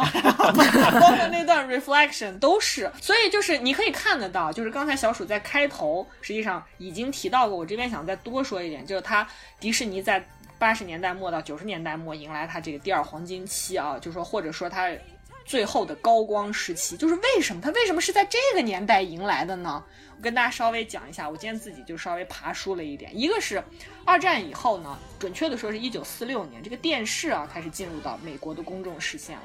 然后到了一九六零年的时候，美国的电视已经普及到啥程度了呢？就是十户美国家庭中就有九户至少拥有一台电视机，至少拥有一台啊，也就说每一家可能有两台以上。然后这一台电视机每天平均播放的时间就超过五个小时，大家就可想而知，电视机是如何重塑了美国人的这个闲暇时光，甚至是政治生活。所以它呢，严重的冲击了整个这个片场的体系。而且大家都知道，像那个歌舞片啊，它因为嗯，你看它的那个豪华巨制。它是非常耗钱的，所以各大片场呢，它因为要精打细算来抗衡电视带给它的这个冲击呢，所以导致它对歌舞片的制作经费和这个预算都大大的收缩。所以呢，歌舞片从六十年代开始逐渐就开始示威。而你能看到的一些歌舞片呢，比如说像《西区故事》。比如说像音乐之声，实际上是都都是带有对这个社会问题的思考和这个反叛意志在的。这又说到了另外一件事情，就是大家知道，刚才我说到是一九六零年电视全面普及之后，这个时候呢，美国社会的另外一个巨大的时代背景板，实际上就是越战和反越战的到来。嗯，而且六十年代轰轰烈烈的这个大革命浪潮的呃到来呢，导致这个美国保守的这种清教传统也是受到了巨大的挑战和冲击。所以你能看得到。之前，呃，能够给美国这种保守的主流价值充当绝对代言人的，实际上就是歌舞片。所以在这个时候，就是你能发现，在电影的这个市场里，大家对歌舞片不买账了，所以它很快就失去市场了。也正是因为它在这个六十年代末到八十年代末有这经历了一段真空期之后，这个时时间段的迪士尼的这个，呃，出品的作品里面，歌曲是非常少的，直到它。啊，当然，在这段时间，迪士尼又出现了一些经营上的危机啊。如果大家有兴趣，可以去搜一下，他就内部搞内讧啊，就是谁要掌管，谁怎么当 CEO 是巴拉巴拉。然后他到了一九八九年的时候，就刚刚小鼠说的，他要制作小美人鱼的时候，这个时候呢，他就找来了当时呃给这个百老汇打造了一系列流行金曲的一个人，叫做 Alan Menker，就是我在开头一直没想到名字的那个人。他呢，就是完全根据剧情给小美人鱼开始制作歌曲，所以呢。其实你听到这儿，完全能够感受到，他就是把这个百老汇的歌舞片又重新搬回到迪士尼的动画制作里来了。这也就结合我刚刚说的，因为冷战结束，它也恰恰应和着这个时代，美国就是资本主义开始充分的回收它的经典，就它的经典的那些讲述又开始重新获得了新的市场，因为资本主义不战而胜了嘛。我们是对的，我们是正义的，我们是正确的，对吧？我们要载歌载舞的欢庆啊！对，所以这个时候被誉为叫所谓的迪士尼的文艺复。兴的十年。然后紧接着就是他的什么阿拉丁神灯啊、美女与野兽啊等等等等。然后包括我们今天给大家说的这个狮子王、花木兰、泰山。而且你会发现，他在这些电影里面不只能贡献一首好的歌曲，就是那种。优美的那种旋律能够贯穿始终，曲样也特别特别的丰富，就包括刚才乌安丸一直忍不住给大家唱的那个 Circle of Life，包括 Hakuna Matata，对吧？那都是非常典型的这个南非的那种极富生命力的那种表演，载歌载舞，对吧？节奏性非常强。对对对，你在花木兰里面，你又可以听到非常丰富的这种中国的传统打击乐和管乐。等到待会儿我们再介绍的这个泰山啊，你又能够重新感受到那个非洲雨林的那种，就是带着古典的、带有一点神秘色彩的那种情境感。所以呢，就是音乐绝对是迪士尼在九十年代啊重新获得市场一个非常重要的原因。对，所以这个时候呢，我们就进入到下一部电影，就是泰山啊。我特别推荐大家这个时候拿一副好的设备，不管你是耳机还是音响，好好听一听泰山这里面的那首主题曲《You Will Be in My Heart》，你听一下。You Will be in my heart，我们会放在片尾，让大家好好去聆听欣赏。对，大家好好来聆听一下这这这首歌曲，因为那首歌曲呢，它你听开场的那个低音电吉他的那段 solo，那个旋律就足够抓人了。而我想跟大家说，这首歌的那个。作曲作词叫 Phil Collins，Yeah，他又是谁呢？他除了是英国著名的摇滚歌手以外，我还了解到一个八卦，他就是这两年当红的美国偶像级演员 Lily Collins 的父亲。Oh my god！我真的不知道这个点，他们之间还有这种莫名其妙的连接。Lily Collins 后来也主演了迪士尼的白雪公主啊，所以就是 Lily Collins 为什么一下一炮而红？这星二代好啊，真的是关系户是吗？哎。那我们就说到这个泰山啊，你要想解先讲讲一下泰山吗？呃，我觉得是这样啊，就泰山，我可以给大家稍微讲几个可能不太大家不太熟悉的一些点，比如是什么呢？就是我们刚刚讲到的，比如说花木兰啊，比如说前面的这个狮子王，它都是有了这个很经典的这个动画版之后啊，然后之后的一些年才慢慢开发出了，根据市场开发出了这个真人版，或者说我们叫真实版。但是泰山的这个故事呢，就比较。特别了，因为泰山这个故事，它诞生的年份是非常非常早的。这个 IP 其实存在已经超过一百多年的时间了。你甚至最早追溯的话，你你是在这个一九一二年啊，这个它的作者就已经在当年创作出了这个同名小说，然后他的当在当时这个影响力就非常非常大，以至于在。其实仅仅六年之后，就在一九一八年的时候，当时就已经得到了一个大规模的一个影视化改造啊，就是在整个的一九一八年到一九二九年的这十一年里，就已经有八部的无声电影啊，是多大的一个规模？大家可以想象一下。你说不是金刚吗？no no no，他说的是人猿泰山啊。然后，其实，在之后的整个的上一个世纪的这个百年历史当中，不断的被改编。对，它甚至被改编了超过两百多次，然后逐渐逐渐的。成为至少在美国来说，大家非常耳熟能详的一个人物，他们特别喜欢。我跟你讲，这就真的是美国人喜欢的东西了，就是 out of my mind。他就是美国人眼里的孙悟空啊，就是你可以，大家可以这么去想象，完全 就是美国人眼里这个孙悟空的这么一个形象和认知度。在前面已经有了那么多的版本，差不多两百来次的改编之后，在九九年还能推出一版能够征服全球的一版动画，我觉得是。非常难能可贵的一件事情啊！这个故事本身的改编呢，我们可以让深深也来给大家稍微介绍。这个故事呢，就就是我套用万完的话，一分钟就讲完了啊！就是有一对夫妇呢，在海上遇难了，罹难了啊，好不容易活下来了，就到了一个非洲的这个热带雨林。然后你就活下来，活下来之后呢，同时在这个热带雨林呢，聚集着各种各样的动物啊，其中呢就有一群是猩猩。这个猩猩里面呢，就是这个猩猩王和猩猩王后呢，就生了一个孩子，很不幸被花豹在这个人类夫妇对，还人类夫妇在这个海上遇难的时候，他们的孩子被花豹也咬死了。这对猩猩夫妇就很痛苦。然后呢，这个。猩猩呢？因为大家知道是迁徙来迁徙去的嘛，在迁徙的途中就听到一声孩子的哭啼声。这个时候呢，那个猩猩母亲就母性大发啊，我要去找他啊，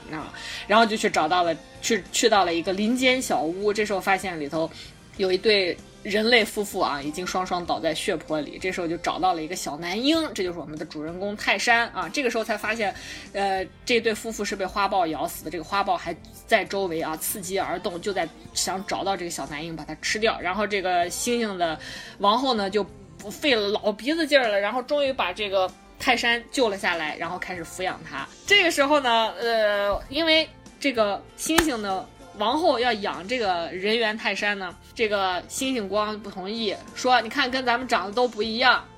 啊，总之就是动物嫌弃人类啊，总之就是说不行啊，我不同意啊。但是呢，这个母后，这个王后就说不行，我非要养。那这个国王说，那没办法，那刚跟着吧，反正我就是不认同他啊。然后终于把他养大了，养大了之后呢，这个泰山呢就也一直困窘于。为什么我跟周围的人长得不一样？你为什么大家都不认同我？你我也一定要变得像猩猩一样灵活啊！我也能在这个树梢上滑滑板、溜滑梯，我也能荡来荡去啊！然后最终呢，通过杀死了花豹，证明了自己，相当于就是他把这个丛林里面对猩猩造成威胁的来自动物的威胁消灭了之后呢，大家觉得啊，可以躺平了。这个时候呢，新的外界的这个威胁到来了，人类到来了啊！这个动一个。这个我们的女主啊，是一个动物学家和她的父亲，还有另外一个他们的保镖，三个人来到了这个丛林里面。结果呢，这个保镖呢，实际上就是想抓猩猩回去卖。然后这个动物女动物学家呢，在这个过程中，呃，偶遇了人猿泰山，然后就跟人猿泰山发展了一段真挚的人和人兽情未了人啊，whatever。总之呢，就是和泰山发展开了一段真挚的爱情。最终呢，就是他们通过一系列的斗争。嗯，把这个。坏心眼儿的这个保镖干死了啊，等一系列人干死，然后最终呢，这个动物学家带着他的老父亲啊，就和泰山快乐的生活在了这个热带雨林中，在这个树丛间就开始荡秋千，然后爆发出那个 让全世界都非常流行的那个啊，就是这个声音啊，就过上了幸福的没羞没臊的日子啊，这就是这个故事啊，非常简单啊。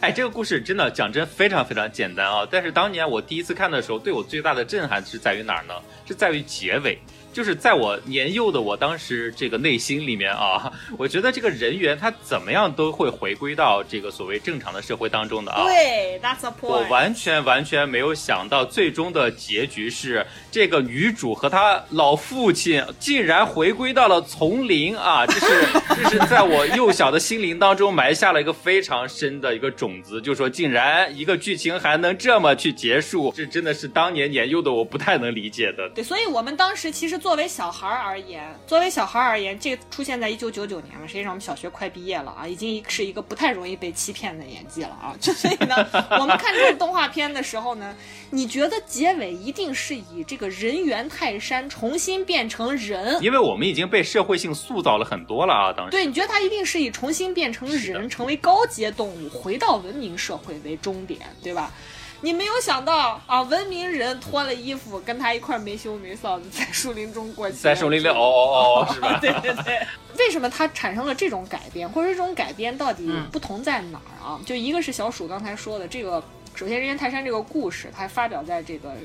二十世纪的开端啊，就叫人猿泰山。初啊，一九一二年。然后呢，跟大家说一下这个原著啊是很不一样的，为什么呢？在这个动画片里面，大家看到的就是一个莫名其妙的一个人啊，反正就是被猩猩收养的，对吧？但是在这个原著笔下呢，这个泰山他是贵族的后代，而且他是因为意外漂流，然后才来到了这个非洲的海滩上，被人猿抚养长大。而且说这个泰山呢，他有着超乎常人的体魄，更重要的是，因为他在这个猿群中，就是这个猩猩这个群中生活的他呢，有别于人，而且可以无师自通。他通过树种和动物沟通，能够学到各种各样的。的语言，而且后来实际上他是回到了人类社会的。他发挥出他这种呃语言天赋之后呢，通晓了法语、芬兰语、英语、荷兰语、德语、阿拉伯语等等等等，就是无所不知、无所不晓啊。所以你看得出来吗？就是他这个原著小说啊，有点类似于啊我们文学史上经常说到的一种奇情小说这个类型。嗯，而且呢，他大篇幅的在描述就是这个泰山如何在丛林里面求生啊，而且最终实际上是把他这个心。猩猩父亲杀死了，因为实际上在小说里面啊，他的父亲，就这个泰山的父亲是被这个哥查，就是这个我刚说的这个猩猩国王啊给杀死的，而且他最终是不是和不是和那个这只花豹斗争，是和一个母狮展开对决，而且挑战了这个星星里面的国王，并且成为那个王，而且一步一步讲他如何从很弱的一个生物体啊，然后最终成长成一个强悍奇绝的那个战士的形象。所以你看他这部小说，就是因为他这种高度猎奇的这种情节，导致他在电影史上被多次改编。大家知道这个电影在早期啊，就是不断的像给大家还，就是通过这个镜头的艺术啊，给大家。展示生活中或者是非生活中那些很奇绝的场景，给大家带来那种很奇怪、奇幻的体验为主，这是最早期电影的这个功能啊。所以他在无声电影时期就被搬上大荧幕。然后你看到这个泰山后来他被搬到大荧幕呢，实际上大多数的版本都只剩下他这种非常健美的外形啊，一律舍弃了他我刚说的他的贵族血统啊，包括他的这个语言能力等等等等。但是你看，就小说而言。泰山他之所以迷人，那当然肯定不是因为就是把这个女主人公就这个动物学家啊迷得五迷三道的他那个啊很健美的外形，啊还有他那双对，还有那双就是在动画里面被被说的天花乱坠的深情又清澈的双眼，肯定不是啊！你在小说里面特别受到大家特别受到大家。呃，就是好奇的是，他那种他他是一个高贵的野人，你能理解这个矛盾感吗？就是他又出生在这种野地里啊，但是他又有一种很绅士的内在。你看他没有把我们动物学家扑倒吧，对不对？这能理解啊。上一期乌弯弯不是一直还在复述这个高贵的野鸡的概念呢吗？一样的道理。这里面是一个高贵的野人，对对对，这里面是一个高贵的野人啊。然后，另外，他实际上为什么经久不衰的受到追捧，也是因为他非常符合，就是我们说的这个白男人眼中的这种无法掩饰的种族主义啊，就是人类凌驾于一切物种之上嘛，对吧？而且在他那个故事里面，英国贵族又凌驾于一切其他人类之上，对吧？但是另外一方面呢，你看到就是泰山的这个故事啊，它也呈现出这种所谓的跨语言、跨物种的这种真挚情感。我们在上一期的漂亮女人说了，大家最喜欢看的就是这种跨越式的爱情的传奇故事嘛，对吧？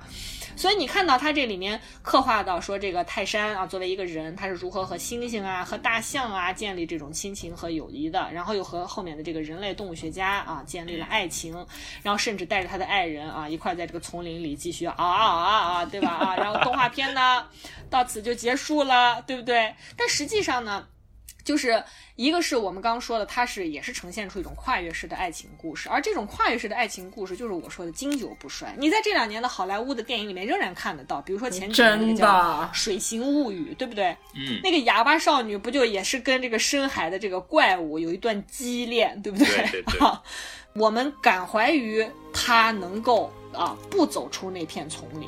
而。留在这片丛林里，但是实际上小说里面泰山是一定是要进入重新进入到文明社会的，而且后来还要依靠他的一身的这个超凡的本领啊，重新去夺回他的这个贵族的地位，甚至收获他作为文明人的爱情啊。其实我今天有看到就是。呃，这个台湾著名的作家，那个制片人，我不知道大家有没有听过这个名字，叫詹宏志啊。他对这个泰山有一个注脚，我觉得非常准确。他说，经历了丛林文明和爱情的洗礼，泰山从一个异类成为一个凡人。但从泰山的视角看现代社会，也会发现丛林和文明这两者之间绝非绝对的野性和理性之间的对决。事实上，丛林也有情有理，而文明也同样渴望着野蛮力量和自由。所以，我觉得这个是。就是它能够在我们小时候带给我们心灵上一种，我觉得是一种很震撼的感觉。尤其是我这段时间准备节目，我重新看这个故事啊，我觉得太好看了。我在群里面说，我说为什么当时的这个迪士尼的动画都好好看啊？嗯，所以我特别推荐，就是现在那些鸡娃鸡到失心疯的那些妈妈们，我建议你们再 带领着孩子再看一遍《泰山》。真的，你想想看，九九年哎，小学毕业了，对吧？你那种小升初的那个考学的压力，实际上已经已经来了，就不太那么敢放开手的去玩了，对吧？所以你你在看到《泰山》这部动画片的时候，你看到那个他通过动画的那个制作啊，就迪士尼的那种想象，让他在这个树林间的那个高高耸入云的那个枝干上面，像滑滑板做极限运动一样的甩来甩去、滑来滑去那种自由、那种没有任何束缚的感觉，你看的时候是觉得又兴奋又伤感的。对吧？因为你觉得你再也不可能有这种就是封闭一样玩的日子了，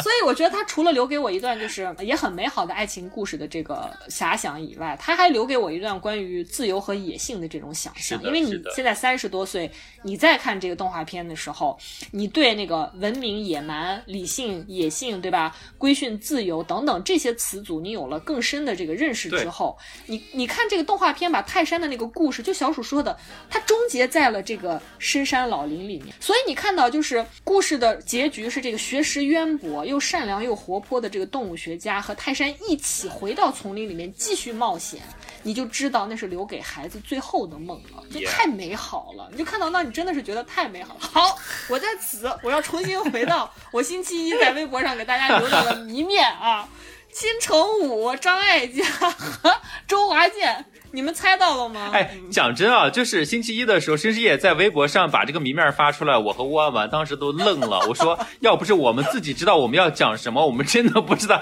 这个谜面是什么鬼啊！真的，谁会猜到？我真的，我当时看到这个谜面以后，我就跟小甜糕的反应一模一样。我觉得就是他妈心动，真的，咋可能是别的？我的妈呀，太可怕了！我提醒了我们可爱的小甜糕妹妹，就是周华健不是干扰项，我觉得你们都是周华健 屏蔽了，就是因为周华健他翻唱了这首《You Will Be in My Heart》，就是他翻唱成了。你在我心里面，对吧？他翻唱的那首歌啊，对，然后整个这四首主题曲，其实周华健都有做国语版本的翻唱。对，就是泰山里面的这四首主题曲都有做翻唱。然后想说这个谜面是什么呢？就是因为这里面泰山的配音台湾版的就是金城武，他的妈妈那只大猩猩王后呢张是张艾嘉配音的。然后他女朋友是姚彩妮啊。对，然后最搞笑的是，其实大家可以仔细听，里面他的那个好朋友叫托托，是阿雅配音的。那、好可爱啊！天哪！其实我非常推荐大家去听台湾版的这个配音，很生动的，真的啊！金城武的声音太性感了，真的，朋友们，就是我听到的时候，我就觉得又演颅内高潮。我真的很想看金城武演真人，当年金城武演真人版，我不想让他仅仅配音而已。对，但是大家能想象，就是为什么我们的那个谜面里面还有张国立，是因为张国立是 大陆版的配音，大家能想象张国立和金城武给同一个角色配了音吗？我不行了，我不行了，我不行了。我完全不能接受这件事。而且给那个给那个动物学家配音的大陆版是刘备，是的，就是这个组合，我昨天一看啊，我就觉得有问题。为什么呢？朋友们，一九九九年，张国立和刘备给一部合家欢的电影里面的 CP 配音，紧接着在两千年有一部电影叫做《一声叹息》，大家有没有印象 My God 刘备在里面演了张国立的情妇。朋友们，什么意思？泰山以后，迪士尼再也没有创作过一部征服全世界的合家欢电影吧？那是因为童话世界在外部也破灭了啊，朋友们，刘备都给张国立当小三儿了。我们虽然说啊，现在全球化啊进一步的在深化，但是你看到了吗？就实际上它带来的是进一步的分裂和隔阂，因为我们再也找不到一部。能够把所有人整合到一起，让大家都能够认同的一种价值和逻辑了。对，而且我真的觉得，就是当时听到金城武在里面配啊那个声音的时候啊，朋友们。金城武真的是跨世纪级别的偶像，真的就是论长相，你把十个吴亦凡拉出来并排站，你都不够看，好不好？我们要被网暴了。但是你想想看，没关系，反正吴亦凡最近正在被网暴啊。我我我举吴亦凡这个例子是经过深思熟虑的啊，但是就是 我觉得以金城武的性格，他会很引周爱学猩猩叫哎，他就是那种只能跟动物对话，不能跟人说话的人。他也很理解泰山一家子最后的选择。make sense 啊。然后另外一个，其实我们刚刚也讲了片子本身相关的很很多音乐的部分啊，但其实有一个非常明显的一个特点，其实，在泰山这个九九年放出来的时候，大家已经开始隐隐约约的感觉到了，就是整个九十年代他们引以为豪的这种呃类似百老汇歌剧式的歌舞片，对，把歌曲放在动画片里面去进行表演的这种形式，其实，在《泰山》这部片子里面，它已经开始非常明显的去减弱了。对对对就虽然我们刚才也讲到了，它也有很多的这种原声音乐啊，非常好听的歌曲在里面，但是呢，它很多时候它已经不是通过这个片子当中的人物角色来唱了。角色去唱出来，它更多的是以一种 OS 的形式啊，就是别人来唱来配进去的这种形式来出现了。所以整个其实你在那个时候是能非常明显的感受到这种转变的。包括真正进入下一个世纪之后啊，就是零零年代开始之后，就大家可以非常非常直观和明确的感受到，整个迪士尼的片子在往另一个完全不同的走向去走了。就包括它在技术上，其实。产生了越来越多的这种探索啊，就包括到今天，可能大家已经非常习以为常的这种 CG 技术啊，其实完全就是在进入新世纪之后，迪士尼为首的这些动画厂商开始不断的去推进、去去去发展的啊，然后以至于今天我们能看到什么呢？类似他们这种非常引以为傲的，把一片树叶的这种脉络啊，表现的非常非常明确的这种技术上的一些东西，他们是拿来去做宣传的，但是反而就我们刚刚讲的，像泰。山像之前的花木兰，像狮子王这种能够真正从故事情节上、从本源上能打动我们的片子，真的是越来越少。对对对，毕竟动画片，说实在话，就是尤其像迪士尼的动画，日本是另外一个领域啊。迪士尼的动画真的主要的受众还是小朋友。你故小朋友看他，除了人物要漂亮好看以外，最重要打动他是那个故事。对。你要让他不断的追问为啥呢？然后呢？为啥？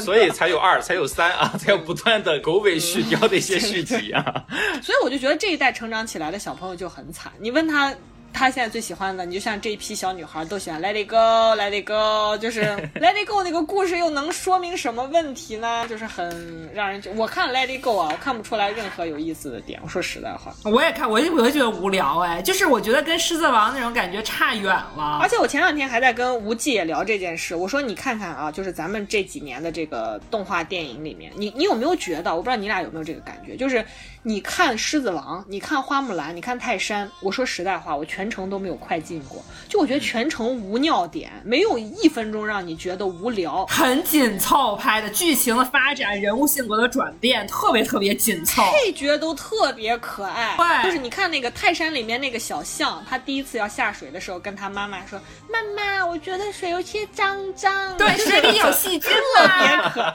然后他妈就像一个那个中年妇女说：“丹丹啊，你没看见妈妈在聊天吗？” 就是这种。是的，他他那个场景就不让你觉得啊，这个地方你一看就知道尿点来了，你要忍受这五分钟。但是你现在看，比如说我说实在话，你看那个什么。包括功夫熊猫在内，我说包括什么头脑特工队了、寻梦环游记了、冰雪奇缘了，你看的时候中间一定不断的有那个时刻让你觉得好无聊，坚持一下，五分钟过去就来高潮了。会出戏啊，我觉得。对，就是会出戏。嗯啊，就是那个台词是为了为了耗时间。对他们创造不出来真正特别可爱的那种特别丰满的配角的角色了，所以就如果主角撑不起来这个情节，这个这段就垮掉了。我们刚才从狮子王一直说到泰山，你们大家不知道。有没有听得出来？我们真的好喜欢里面的配角哦。但你现在看这些个动画片，就很难找到特别让人喜欢的配角，小黄人除外啊。对对对，不管是从这个故事维度也好，还是从技术本身也好，我觉得去做更多的探索和尝试可能性，我觉得是好的啊。就是，但是故事要把握住。对于故事，尤其是你想做出来一个老少皆宜的这么一个童话故事来说的话，我觉得不管怎么样，故事一定是最本真、最本源的，能够打动我们的。这个核心的一个要素所在啊，你如果把这个东西丢掉的话。我觉得，那你动画片就失去了一个动画片应该有的一个意义本身了。这也是我们今天聊整个九十年代，就是我们记忆里非常非常难忘，而且对大多数中国人来说都有很深刻印象的这三部动画片之后，我们现在确实是一个非常真情实感的一个感受啊！再看一遍嘛，我觉得爸爸妈妈责任在你们，带领小朋友们再看一遍，好不好啊？不要让他们一天看《熊出没》了，好不好？就也，我觉得也没必要，就真的让让迪士尼再去割韭菜啊！就一定要去看真人版，我觉得真的也没必要啊！就把电脑打开，就是二十多年前那些，就是虽然看起来目前来看啊，就显得有些落后的那些，可能已经不太清晰的那些画质啊，对。但是故事本身，我觉得真的是你去努力的去发掘那些能够打动内心的那些瞬间啊，能够回答不管是小朋友还是说我们作为成年人出发的一些内心的探索和问题啊，我觉得这些。些东西都是非常非常有必要的，可以去嗯嗯把我们拉回到一个非常美好的一个年代去。嗯那以上呢就是我们今天整个九零年代请回答系列的第二期啊，我们一起盘点了三部非常耳熟能详也非常经典的动画片啊。那至于下一期要讲什么呢？我们还是先卖个关子，下一期我们继续在微博上互动，看大家能不能再通过微博猜出来啊。对，啊，真的就是非常欢迎大家到微博上啊，根据我们这个系列节目为大家开辟出来的一个无奖竞猜活动啊，嗯暂时是无奖竞猜，好吧啊。嗯然后呢，就是每每个星期一到星期五呢，我们都会发一条，就是跟我们这个星期五要播放的这个节目里面所涉及到的电影篇目有关的谜面啊，请大家猜一猜我们要讲的是哪些电影。如果大家有兴趣的啊，我知道我们的听众里面列文虎克特别多啊，就给你们一个好机会，好好去查看一番。哎，我们的听众朋友里面现在既有列文虎克，还有福尔摩斯啊，就真的是各路能手啊，层出不穷。失敬失敬，嗯，甚至还有维基百科啊，就我们说任何片子，他一定看过的比我们详实的多。有，但是非常感谢有这么多很热心的听众朋友我们。太感谢你们了，我们只是觉得我们自己不配。那个杏仁露露，你推荐那个苏珊萨萨兰登的那个姐弟恋，我们都真的打算去看。我觉得就是你真的有安利到我哎。大家不光从情绪和情感上热烈支持我们，也是真的非常实打实的在内容上跟我们展开非常有效的沟通和互动啊！我们真的非常感激大家。特别感谢大家，我觉得这就是特别符合我们做这个节目的预期了。嗯，那对于这一期节目的话，如果大家有任何想说的和想留言的，都还是可以继续在任何一个平台的留言区跟我们评论互动，或者说可以在微博或者说这个公众号平台通过草蜜瓜 FM 找到我们，给我们留言私信都是 OK 的。当然，还是不要忘了，如果大家喜欢我们节目的话，一定要记得给我们点赞、转发和评论，因为这个这些数据呢，对我们节目本身能不能做大做强是一个 是一些非常重要的一些基础因素啊。我觉得都不用做大做强，能不能让我们继续做下去啊？非常重要。你能不能让我们把听众交流群拉起来，朋友们？真的。好，那这一期的节目就是这样啦。那还是那句话，如果大家喜欢我们的节目，一定要记得点赞、转发和评论，以及姐姐能 follow 我们啊？到还没到呢，已经困了是吧？打了个哈欠，不好意思。我们在节目的最后呢，还是送给大家一首歌啊 You。Are Being My Heart，就是之前我们不断强调的这首非常出名的经典歌曲，而且它是获得了隔年的这个奥斯卡最佳原创歌曲的啊。对，好，那就在这里送给大家，那我们下周五的节目再见喽，下周再见。再见，拜拜。拜拜。